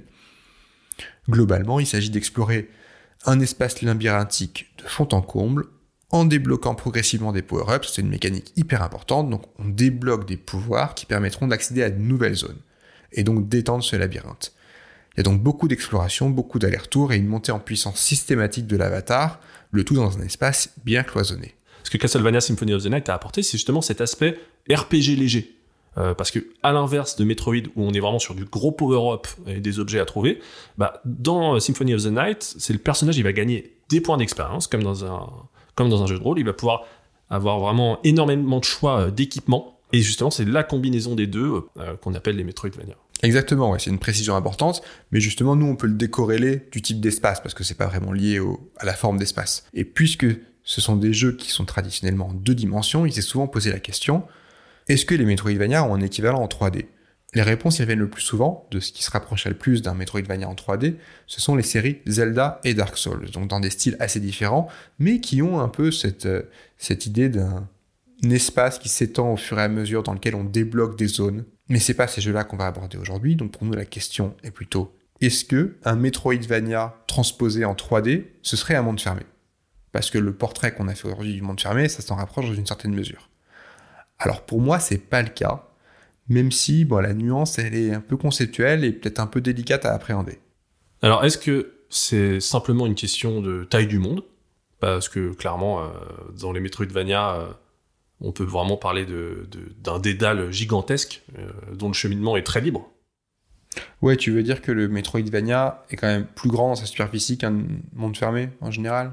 Ouais, bah ouais, clairement. euh, par rapport à par rapport à tout ce qu'on disait justement sur euh, cette intimité avec le lieu, euh, un labyrinthe euh, aussi, aussi étendu casse un peu cette sensation. Ouais, mais ça reproduit un peu la même sensation quand même. Un Metroidvania avec beaucoup de backtracking, on a quand même la sensation de l'habiter un peu en fin de partie. Donc non, la réponse elle est quand même un peu ailleurs. Il faut plutôt se tourner vers cette bonne vieille opposition entre la ludologie et la narratologie dans la construction d'un jeu vidéo. Donc on l'a déjà un peu évoqué dans l'épisode 0, les ludologues privilégient le gameplay et les mécaniques de jeu comme vecteur de progression, alors que les narratologues privilégient le développement de l'histoire. Pour moi, les Metroidvania, ils se situent du côté de la ludologie, car ils sont avant tout basés sur des mécaniques de power-up successifs qui ouvrent des zones et construisent une montée en puissance. Le scénario, souvent, il est plus en retrait et il constitue pas l'élément le plus attirant ou le plus vendeur ou le plus central du jeu. C'est pas moi qui vais te contredire parce que j'ai fait quand même beaucoup de Metroidvania et c'est une sorte de drogue en fait. À chaque fois, il y a un émerveillement à obtenir euh, de nouvelles capacités. Et en plus, ces capacités, elles changent souvent notre rapport à l'espace tellement on peut dasher, euh, faire des, des, doubles sauts énormes, des des, des chain spark euh, en fin de partie. le, jeu change du tout au tout par le déplacement, par le gameplay. Et en revanche, nos mondes fermés à nous, ils sont plutôt dans la narratologie. Ils utilisent l'espace cloisonné pour raconter quelque chose avant tout. Ils racontent un enfermement, un dehors, un ailleurs, et ils déroulent une narration comme point central. Et parfois aussi prétexte à des mécaniques de jeu. je rappelle l'exemple d'Ico que je prenais tout à l'heure. Pour moi, c'est vraiment le setup et la contrainte narrative qui permettent d'en faire un monde fermé. Plus que la liberté d'exploration qui est assez faible, ou le gameplay qui est pas du tout émergent. C'est donc vraiment du domaine de la narratologie, c'est vraiment le setup et l'histoire qui nous emportent dans ce monde fermé. Évidemment, la frontière, elle peut être fine, comme ce sera souvent le cas dans nos choix d'espace. Ça, bon, on va commencer à avoir l'habitude. Tout ça est vraiment très poreux et il faut bien poser des limites quelque part. Un exemple qui l'illustre est encore une fois le premier Metal Gear Solid. Les mécaniques de progression sont finalement assez proches d'un Metroidvania parce qu'il y a des armes, il y a des items, il y a des cartes d'accès en guise de power-up qui nous permettent d'avancer dans la base. Mais pourtant, c'est la narration qui est au centre. C'est la narration qui motive la progression dans cet espace cloisonné et qui en fait pour nous un monde fermé. Et vraiment, plus j'y réfléchis, plus cette distinction entre les Metroidvania ludologues et les mondes fermés narratologues, elle fonctionne. Ça marche même avec les Zelda et les Dark Souls, hein, qu'on a évoqué rapidement. Si on considère que ce sont finalement eux les Metroidvania 3D, Zelda et Dark Souls, c'est des séries qui sont plutôt ludologues. Euh, c'est des séries qui sont davantage connues pour leur exploration par le gameplay que pour leur scénario qui est un peu prétexte, soit parce qu'il est volontairement dilué et cryptique comme dans les Souls, soit parce qu'il est très classique et assez premier degré comme dans les Zelda. Attention, je dis pas qu'il n'y a pas de profondeur, j'adore Zelda, euh, simplement ça reste l'école Nintendo, c'est le gameplay avant tout, et donc ce sont les idées de gameplay d'abord qui motivent ensuite la progression et la narration, et non l'inverse. Et même un jeu comme Zelda Majora's Mask, qui avait un, un concept et une ambiance hyper pesante induit par son setup, bah en fait c'est plutôt son game design qui dirigeait ça. C'est plutôt la mécanique des 72 heures avant la fin du monde qui nous poussait à faire des actions dans, ce temps-là euh, et qui créait son ambiance plus que l'écriture du jeu en soi. Merci Rémi euh, d'avoir euh, bossé sur, ce sujet hyper intéressant et d'avoir explicité cette dernière brique en fait, je pense, hein, qui manquait à notre définition, cette emphase sur la narratologie narratologie euh, bah, en fait qui tire parti des vertus du huis clos euh, pour se déployer et nous engager. D'ailleurs, on le sent bien dans nos mondes fermés, les embranchements géographiques, ils sont là, mais en quantité assez faible, voire très faible. Et on a rarement cette sensation d'embarras du choix dans l'exploration, donc euh, contrairement à un pur Metroidvania.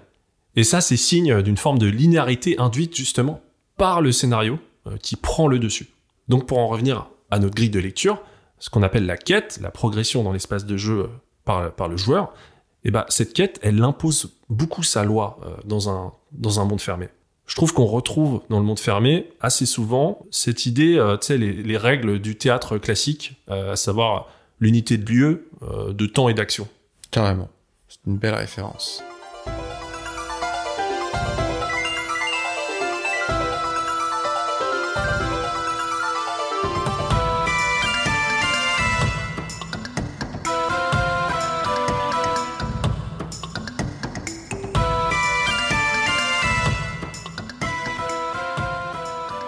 Allez, pour conclure ce beau tour d'horizon introductif des mondes fermés, et avant de les explorer à travers de nombreux jeux dans les prochains épisodes, on va se recentrer un peu sur ce qui nous plaît nous dans ces espaces et pourquoi on les a choisis pour lancer notre première saison. Toi, t'en retiens quoi, Damien? Alors, euh, j'ai un petit peu euh, trahi euh, mes petits kinks liés au monde fermé lors des, des, différentes interventions.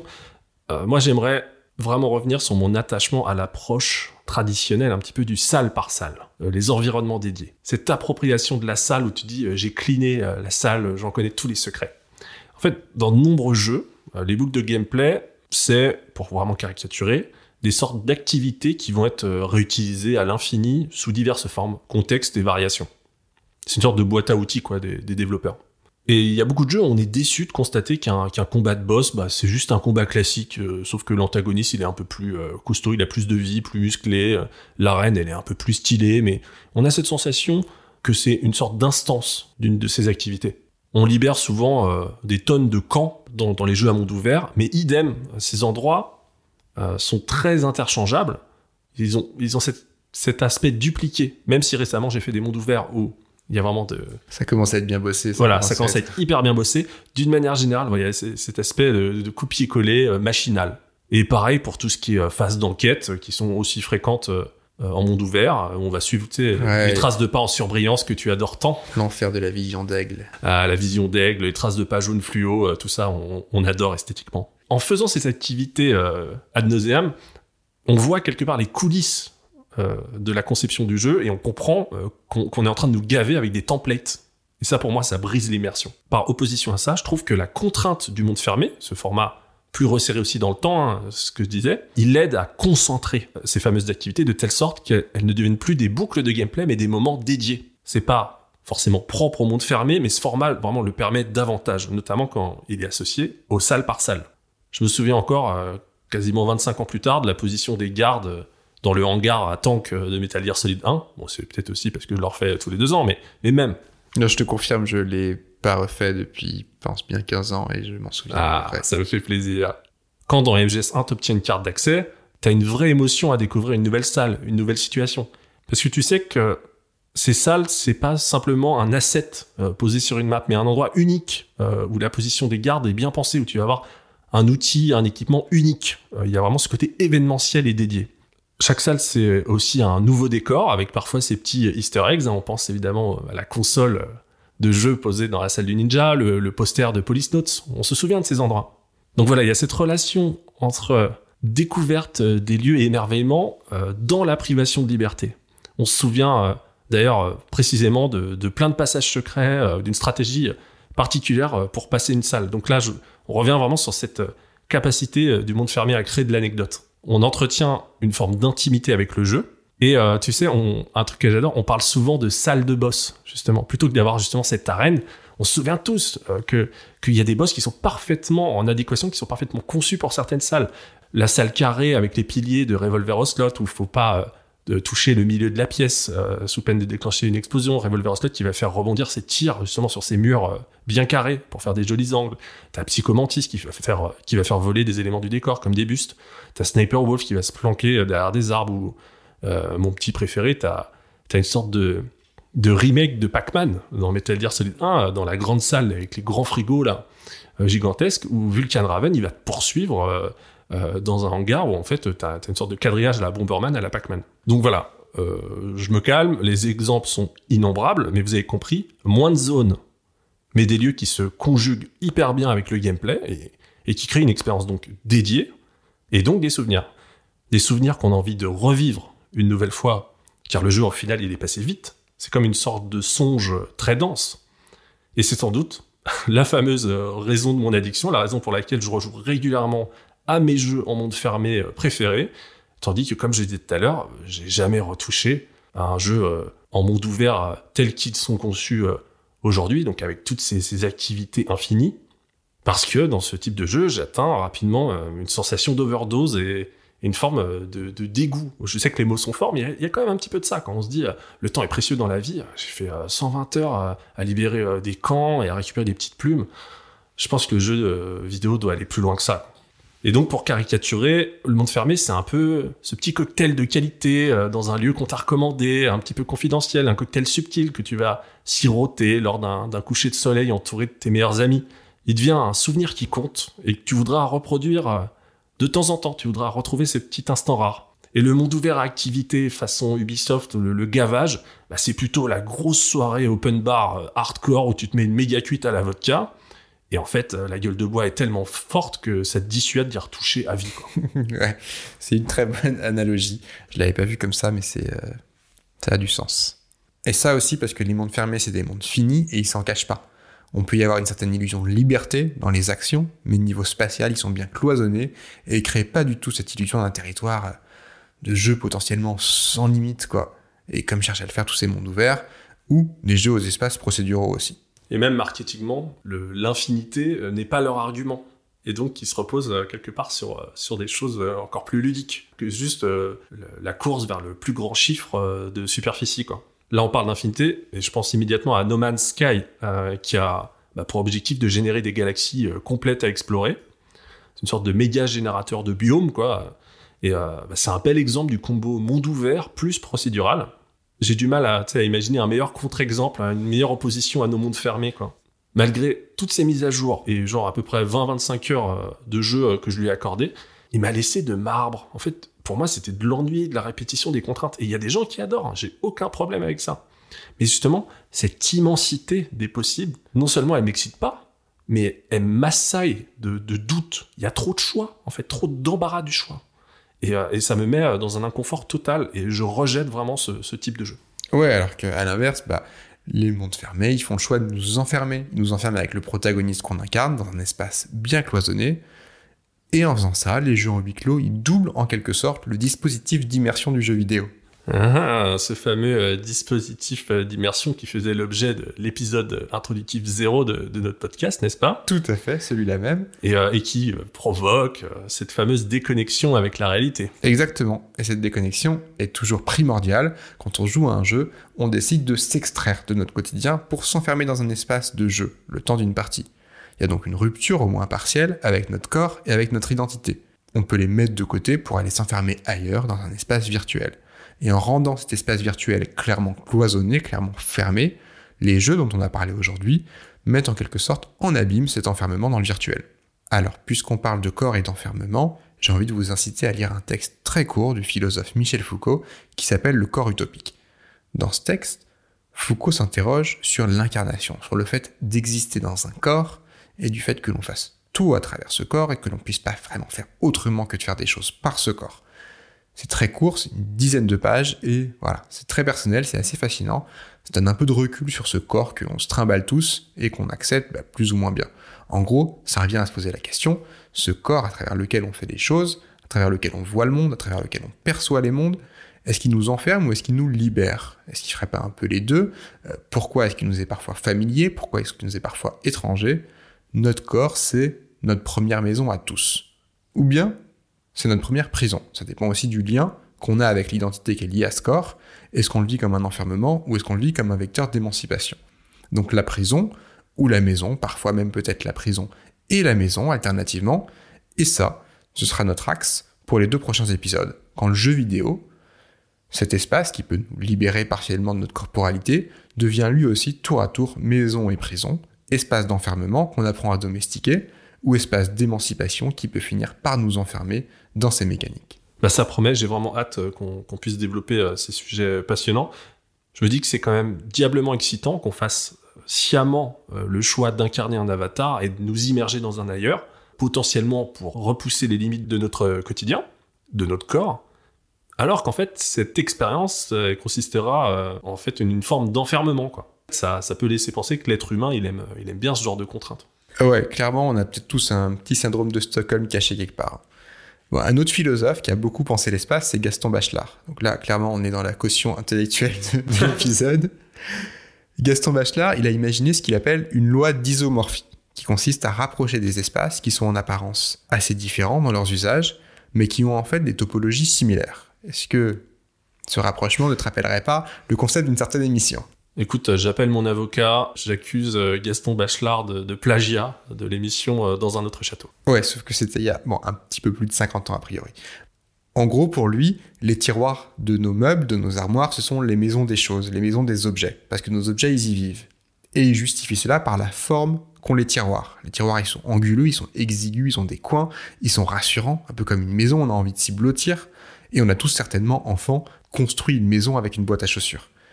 Et selon cette loi d'isomorphie, Les jeux vidéo me semblent aussi un autre type d'espace très proche de nos maisons, parce qu'on les explore, parce qu'on peut, encore plus que sur d'autres supports, d'autres médiums, aller en mesurer l'étendue et aller se blottir dans leur moindre recoin.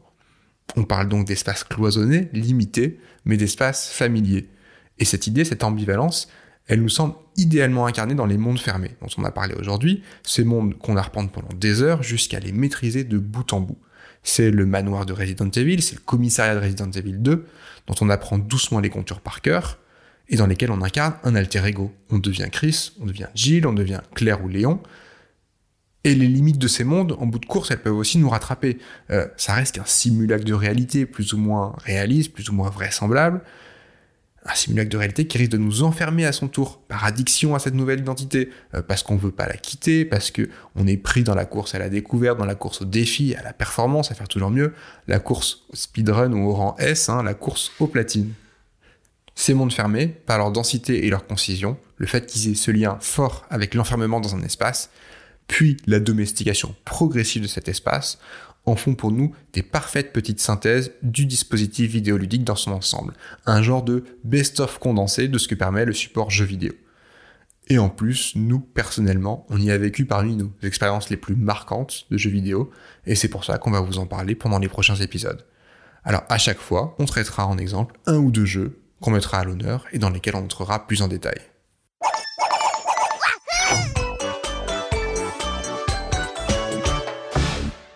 Mon cher Rémi, c'est l'heure de la tradition.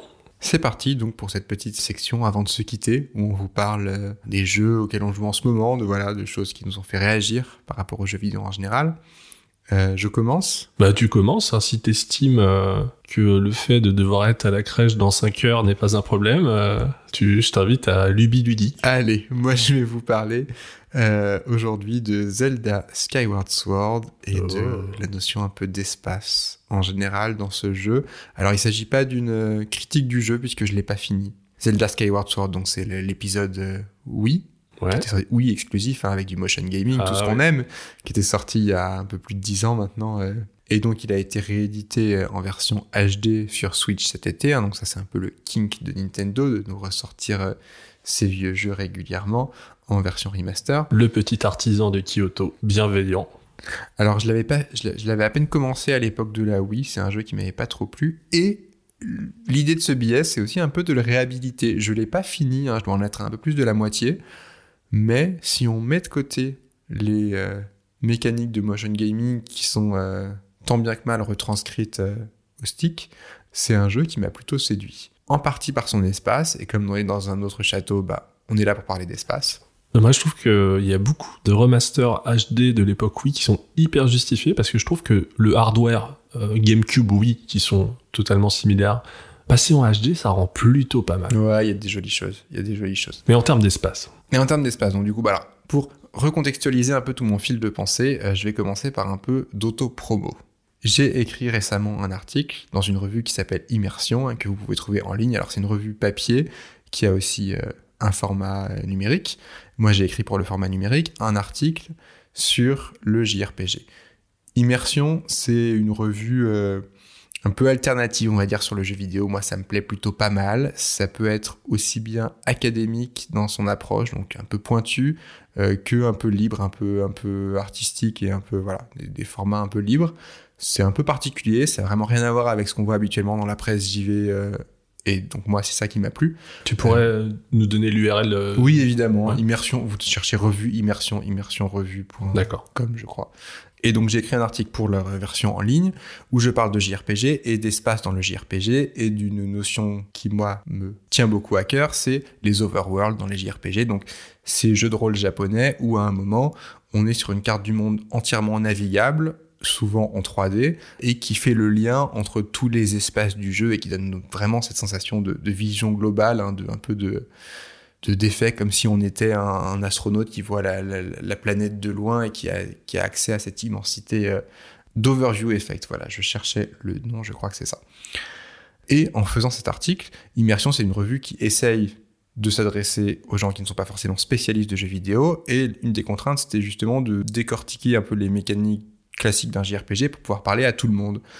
Et en découpant le JRPG euh, dans les différents espaces qu'il met en scène, je me suis rendu compte que cohabitaient des espaces très différents. Donc l'espace du, du- de l'écran de combat, euh, l'espace d'exploration qui est assez différent s'il est en ville ou s'il est sur la carte du monde, et l'espace des menus. Alors les menus dans le jeu vidéo, ça c'est tout un délire. Je pense qu'un jour il faudrait limite y consacrer un épisode entier euh, parce que euh, niveau espace, il se passe des choses assez incroyables.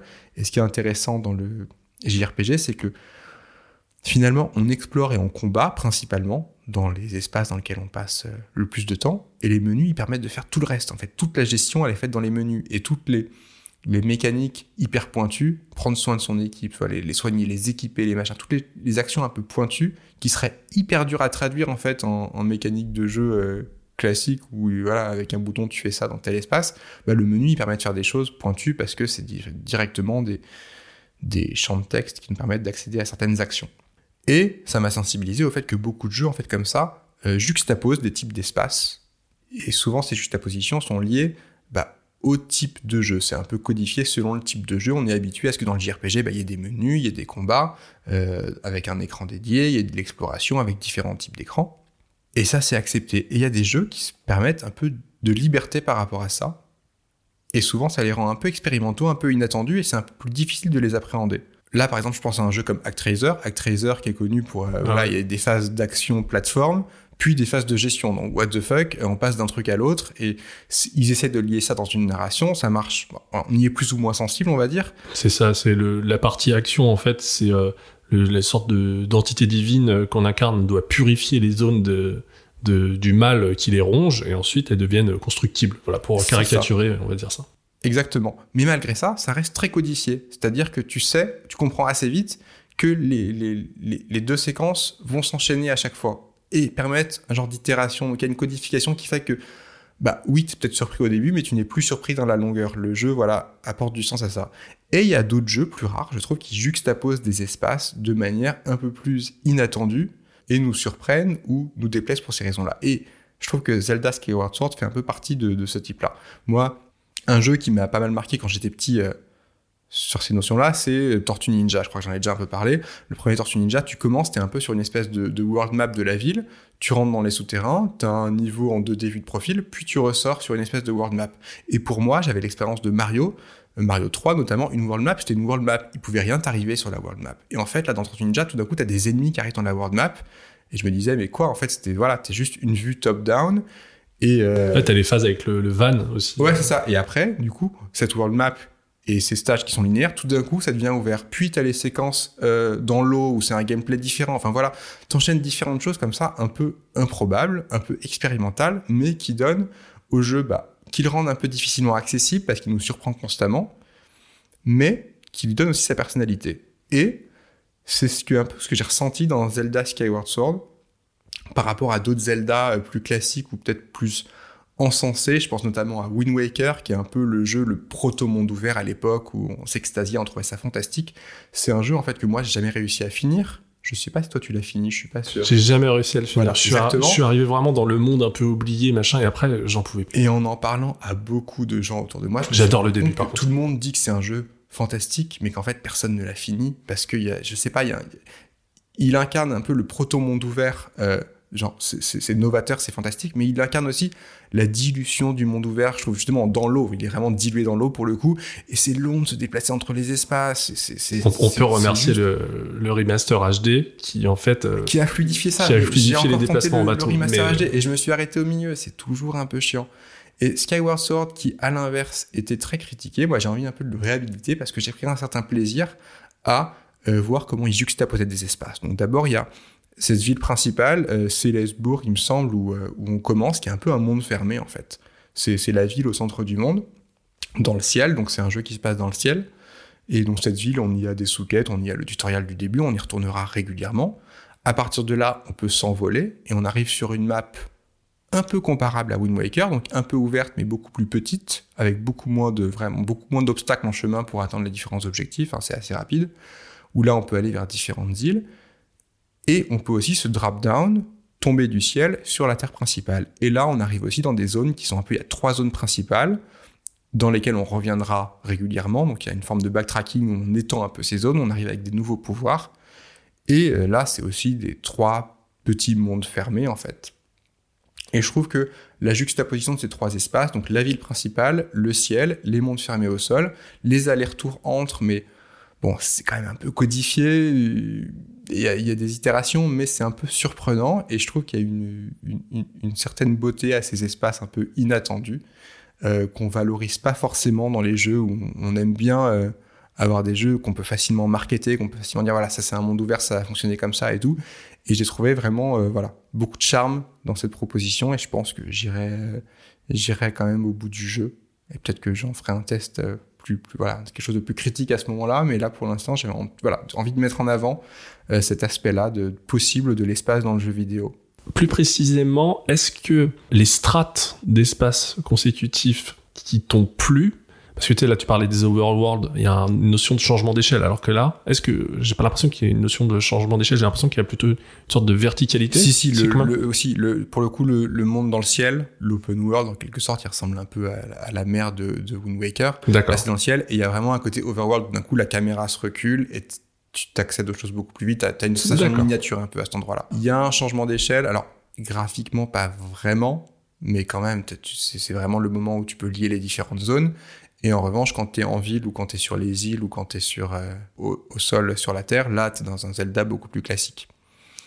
Euh, c'est aussi le Zelda qui commençait à ajouter des énigmes en dehors des donjons, et je trouve qu'il le fait assez bien. Finalement, les donjons sont pas si importants, mais sur les zones, les trois grandes zones au sol, il y a beaucoup de voilà d'énigmes environnementales qui sont assez chouettes. Et là où j'en étais, il y avait notamment euh, une mécanique qui permettait de juxtaposer deux espaces l'un au-dessus de l'autre où en fait on vient un peu vers des, mécaniques comme Soul River, Death's Tentacle où justement en fait on, fait émerger une partie plus ancienne d'une zone à un endroit et ça fonctionne avec des espèces de couches qui s'ouvrent et qui se ferment. Et ça au niveau du gameplay c'était assez chouette en fait. Et le jeu a pas mal de petites idées comme ça qui m'ont plutôt séduit. Et je me suis dit bah tiens c'est c'est dommage qu'à l'époque il était un peu boudé. Tout le monde critiquait surtout la partie gameplay avec le motion gaming alors que là, tu es en train de me décrire un truc qui a un potentiel euh, vraiment intéressant. Quoi. Ouais, après, ce motion gaming, malheureusement, bah, voilà, ils l'ont adapté au, stick et c'est pas toujours très heureux. Ça, ça fonctionne, c'est jouable, mais voilà, c'est pas le truc le plus intuitif euh, manette en main. Et apparemment, ils ont aussi beaucoup fluidifié le jeu. Hein. Le, flow, le pacing est bien meilleur euh, parce qu'il y avait, entre autres, ce personnage, la Faye, le personnage bleu, là, c'est un peu la, la Navi de, de, de, Skyward Sword, qui vient sans arrêt te donner des mini tutos, des indications, et Déjà, là, j'avoue, elle est assez présente, mais apparemment, dans l'original, c'était, assez insupportable. D'ailleurs, ce personnage, moi, m'a ouvert des perspectives sur euh, les ouvertures un peu méta de Zelda, dont je reparlerai certainement très prochainement. Euh, pour finir rapidement sur Zelda, je viens de recevoir un livre qui s'appelle Zelda, le jardin et le monde, qui a été écrit par Victor Moisan, illustré par Alex Chauvel. Et je voulais en parler parce que c'est un assez bel ouvrage. Podcast oblige, vous pouvez pas voir l'objet, mais euh, il est euh, graphiquement hyper soigné. Et euh, je vais donc je vais commencer à le lire. Concrètement, ça semble parler des, inspirations de Zelda dans le, voilà l'idée des jardins japonais et de la contemplation et en quoi Zelda et notamment Ocarina of Time est un peu une transposition de ça en jeu vidéo. Et ça m'intéresse d'autant plus qu'Ocarina of Time, moi je l'ai jamais refait depuis sa sortie sur N64. Ah oui, même pas sur 3DS. Non, j'ai jamais fait la version 3DS.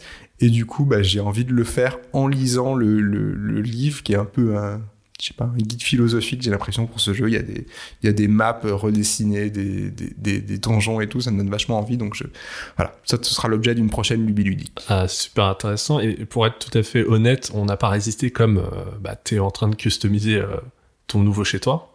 Tu t'es créé quand même un semblant de petit coin euh, gaming avec un, avec un moniteur à l'ancienne, avec ta N64 et ta petite cartouche d'Ocarina. On, on a trouvé une ancienne sauvegarde dessus, donc on a vu comment le jeu tournait actuellement.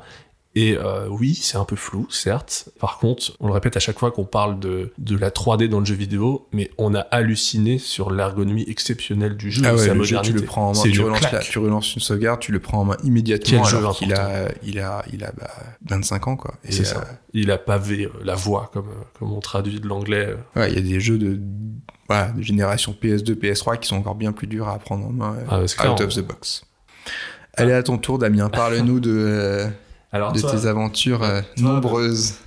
On s'était quitté à l'automne sur un constat un petit peu anxiogène, une vraie souffrance que j'avais, à savoir le nombre de jeux hallucinants que je devais rattraper, donc la fameuse euh, et redoutée euh, liste des jeux pas faits, le backlog, qu'on se traîne tous, euh, alors que l'industrie va à 2000 à l'heure, on a l'impression d'être jamais, de ne jamais être à la page. C'est hyper stressant pour moi qui, qui essaie de suivre l'actualité quand même. Donc voilà, à un moment, je sais pas, je suis passé en Super Saiyan 3 et je me suis dit, let's go, on va rattraper un max de trucs.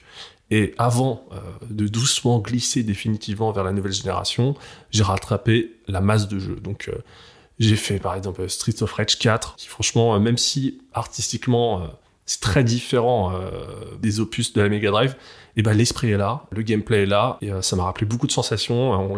et surtout, j'ai joué euh, à plusieurs. On a fini le jeu à trois, c'était génial.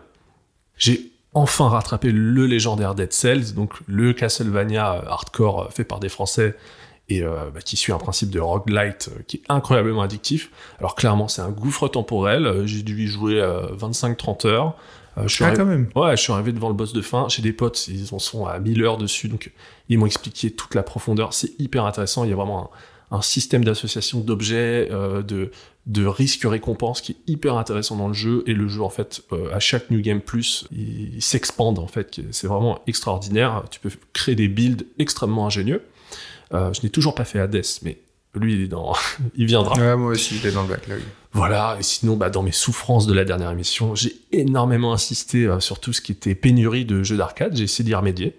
Je l'avais déjà fait à l'époque. J'ai relancé le fameux Burnout Paradise, donc dans sa version remastered. Et franchement, c'était hyper rafraîchissant. Là, on est dans une forme de jeu de course à monde ouvert, et c'était euh, un jeu très euh, très novateur. Mais la taille de la ville, on n'est pas sur un continent, on est sur une ville. Donc au final, la ville, on commence à la, à la connaître par cœur, et tant mieux parce qu'on va en fait connaître tous les spots de tricks. Donc c'est un burn-out où en fait les courses et la destruction des ennemis est beaucoup moins intéressante qu'avant. Par contre, toutes les cascades qu'on peut faire en connaissant la ville rendent le jeu absolument euh, fascinant, hyper fluide, il est super intéressant, il a vraiment compensé un gros manque de, fun arcade, et euh, vraiment là pour plonger dans, dans le jeu hommage, j'ai découvert un jeu fait par des Brésiliens qui s'appelle Horizon Chase Turbo, et c'est vraiment l'héritier de la série des Top Gear. Donc tu vois, hein, ces jeux où euh, tu vois l'horizon avec un scrolling euh, hyper rapide et t'as ta, t'as ta Ferrari vue de dos, tu vois, un peu à la Outrun, euh, etc.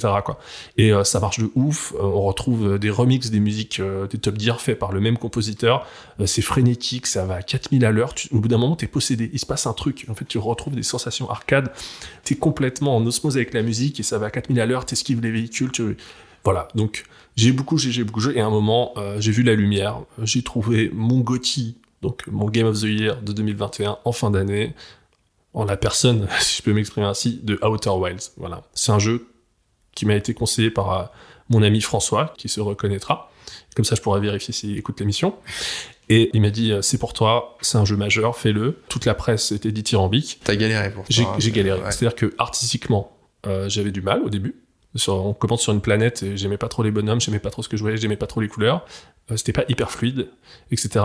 Euh, et, en fait, il y a des jeux comme ça, comme certains grands films, comme certains grands livres, il faut attendre le moment. Et moi, après cinq tentatives euh, avortées, et eh ben c'était le moment. J'ai plongé dedans et là le jeu, il m'a mis toutes les prises de judo simultanément. C'est un chef-d'œuvre selon moi. C'est un jeu incroyable. Je n'en dis rien. C'est le jeu à ne pas spoiler. Vous pouvez foncer tête baissée s'il y a autant de personnes. Si vous avez en fait une sorte de sensibilité commune avec certaines personnes, euh, des vidéastes, des amis euh, qui vous le recommandent, foncez, surtout que je pense qu'il ne trouve pas très cher. C'est un jeu à faire, très très important. Voilà, je vais pas vous citer euh, tous les jeux, même, si j'ai continué. Allez, petite mention coup de cœur, mine de rien, au jeu slash clip musical Sayonara Wild Arts, une sorte de clip interactif. Au début, je l'avais juste joué parce que c'est super beau avec des interfaces magnifiques, des typos, des couleurs sublimes. Je l'avais juste fait en mode, bon, bah, c'est un clip interactif, ce genre d'expérience m'intéresse. Et puis, je m'y suis penché dans une dimension plus arcade, pour tout faire à 100%, pour le platiner et tout. Et en fait, il y a vraiment un moment où la magie opère, où en fait, tu te retrouves à, à vivre le clip. Le jeu fonctionne euh, là-dessus. Et euh, j'avais aussi joué au jeu où tu incarnes, une, une, sorte de scarabée dans des circuits psychédéliques, euh, Tumper, je crois, ça s'appelle. Donc euh, le jeu est pas assez mélodique à mon goût, il est trop, trop brutal, trop indus. Moi, j'avais testé en VR et c'était mal mais crâne. Très sympa, mais. Ça, une Nara Wilders, j'avais une expérience plus mitigée. Enfin voilà, je l'ai pris comme un clip musical, j'ai trouvé ça sympa, mais j'ai pas eu la motive. Je, je, je vois le potentiel. Alors après, clairement, esthétiquement, c'est hyper beau, c'est hyper léger, je trouvais ça, ouais. Très bonne patte graphique mais euh, ça m'a pas emporté. mais je comprends la fascination qu'il peut y avoir en y revenant, hein, je, vois le potentiel. Mine de rien, c'est aussi une vertu des trophées, parce que je l'avais déjà fait, et, euh, en fait, euh, sur mon backlog, je regardais un petit peu les jeux où j'avais un certain pourcentage et qui nécessiteraient un, effort euh, contenu pour le platiner. Tu veux dire que tu joues pour platiner? Bien sûr. Mais en fait, ce n'est pas que malsain. Tu vois, ça m'a poussé à, à pousser le jeu un peu pas du euh, tout ce que je sous-entendais. sur, sur, une autre, sur un autre terrain comprends, et j'ai ouais. j'ai adoré. Sinon, tout à l'heure, je parlais de jeux doudou, de jeux auxquels je revenais euh, régulièrement. Et euh, j'ai une grande tradition, c'est évidemment de refaire très fréquemment Castlevania Symphony of the Night, qui est un de mes jeux préférés pour ses musiques, pour euh, ses graphismes, pour tout. J'adore ce jeu. Tu sais que je l'ai, ma sauvegarde est à 14%, je crois. Je sais, je sais, mais t'as le droit de pas accrocher, hein, j'accepte. Je sais pas, c'était il y a longtemps, il faudrait que je le relance. Mais en tout cas, en 2021, j'ai fait une entorse. Je n'ai plus retouché à Castlevania Symphony of the Night, mais j'ai atomisé Bloodstained Ritual of the Night. Alors, ce qui est comique, c'est que Bloodstained, c'est un Metroidvania pur jus, qui est conduit par euh, Koji euh, Igarashi. Bah, c'est une des personnes clés derrière Symphony of the Night, justement. Et là, je sais pas comment t'expliquer. Le plaisir, il, était euh, au rendez-vous de ouf. Euh, le jeu, c'est un auto-plagiat assumé à 100%. J'ai retrouvé toutes les sensations de mouvement euh, hyper fluides en 2D, euh, sur des musiques assez cool, euh, l'exploration excitante, euh, les, les prises de risque en mode ah, oh là là, euh, ce souterrain, est-ce que je dois y aller? Je vais essayer de, je vais essayer de feinter, je vais essayer d'y aller, etc. Enfin, un kiff total. Et euh, ce kiff total, il, est vraiment, euh, il se retrouve vraiment dans les upgrades euh, qui sont euh, particulièrement massives. C'est vraiment un jeu où tu finis mais surpuissant ou au début, mais tu marches à deux à l'heure et après, alors je ne spoil pas, mais tu te déplaces, mais laisse tomber. Franchement, euh, au niveau de la direction artistique, il y a des fautes de goût assez incroyables. On est très loin du, pixel art absolument divin euh, de Symphony of the Night. On a un aspect mais baroque, rococo, too much, avec des, des, têtes de chiens qui t'attaquent, des trucs trop moches. Mais en même temps, ça lui donne un aspect tellement atypique et unique. Moi, j'ai adoré. Euh, franchement, si vous êtes vraiment fan de Metroidvania, mais foncez quoi. Foncez, ce jeu est ouf. Voilà. Donc, euh, après ce marathon, j'ai dû dire adieu à ma PS4, euh, qui fonctionne encore, mais euh, qui fait le, fameux bruit d'un Airbus, quoi, au décollage. J'ai tout essayé, hein, tout ce qui est dépoussiérage et tout. Alors, petit pro hein, si vous n'avez qu'une PS4 et qui fait du bruit, opération risquée, à faire avec des professionnels, et si elle n'est plus sous garantie, mais a priori, changer la pâte thermique du processeur de la console permet quand même de mieux gérer sa température et de, baisser l'excitation des ventilateurs. Et voilà qui conclut ce premier épisode officiel de la Eh oui, première saison dans un autre château. Écoutez, pour finir, euh, je le martelais euh, en début d'émission, désolé hein, si je suis lourd, mais vraiment, si vous appréciez ce podcast, bah, la balle est tout simplement dans votre camp en vous abonnant sur Spotify, Apple Podcast ou toute autre plateforme que vous utilisez, hein, ou en nous attribuant des étoiles pour noter l'émission. N'hésitez pas non plus à nous suivre sur euh, Twitter, Facebook ou Instagram et à partager dans un autre château au maximum. Si je vous dis ça, en fait, c'est que se faire connaître, ça consomme beaucoup d'énergie pour un programme débutant comme le nôtre. Et donc, rien qu'en nous suivant, vous réduisez énormément l'effort, en fait, qu'on doit faire pour populariser ce programme euh, d'un mois à l'autre, euh, d'une émission à l'autre. Donc, c'est très important pour nous. Ce serait un coup de pouce gigantesque et surtout, ça nous conforterait aussi qu'on va dans une direction qui, euh, qui a du sens pour un certain public. Et ça, c'est- important pour nous. C'est clair et on, on vous remercie vraiment par avance pour ce soutien. Et on se revoit très vite dans un autre château.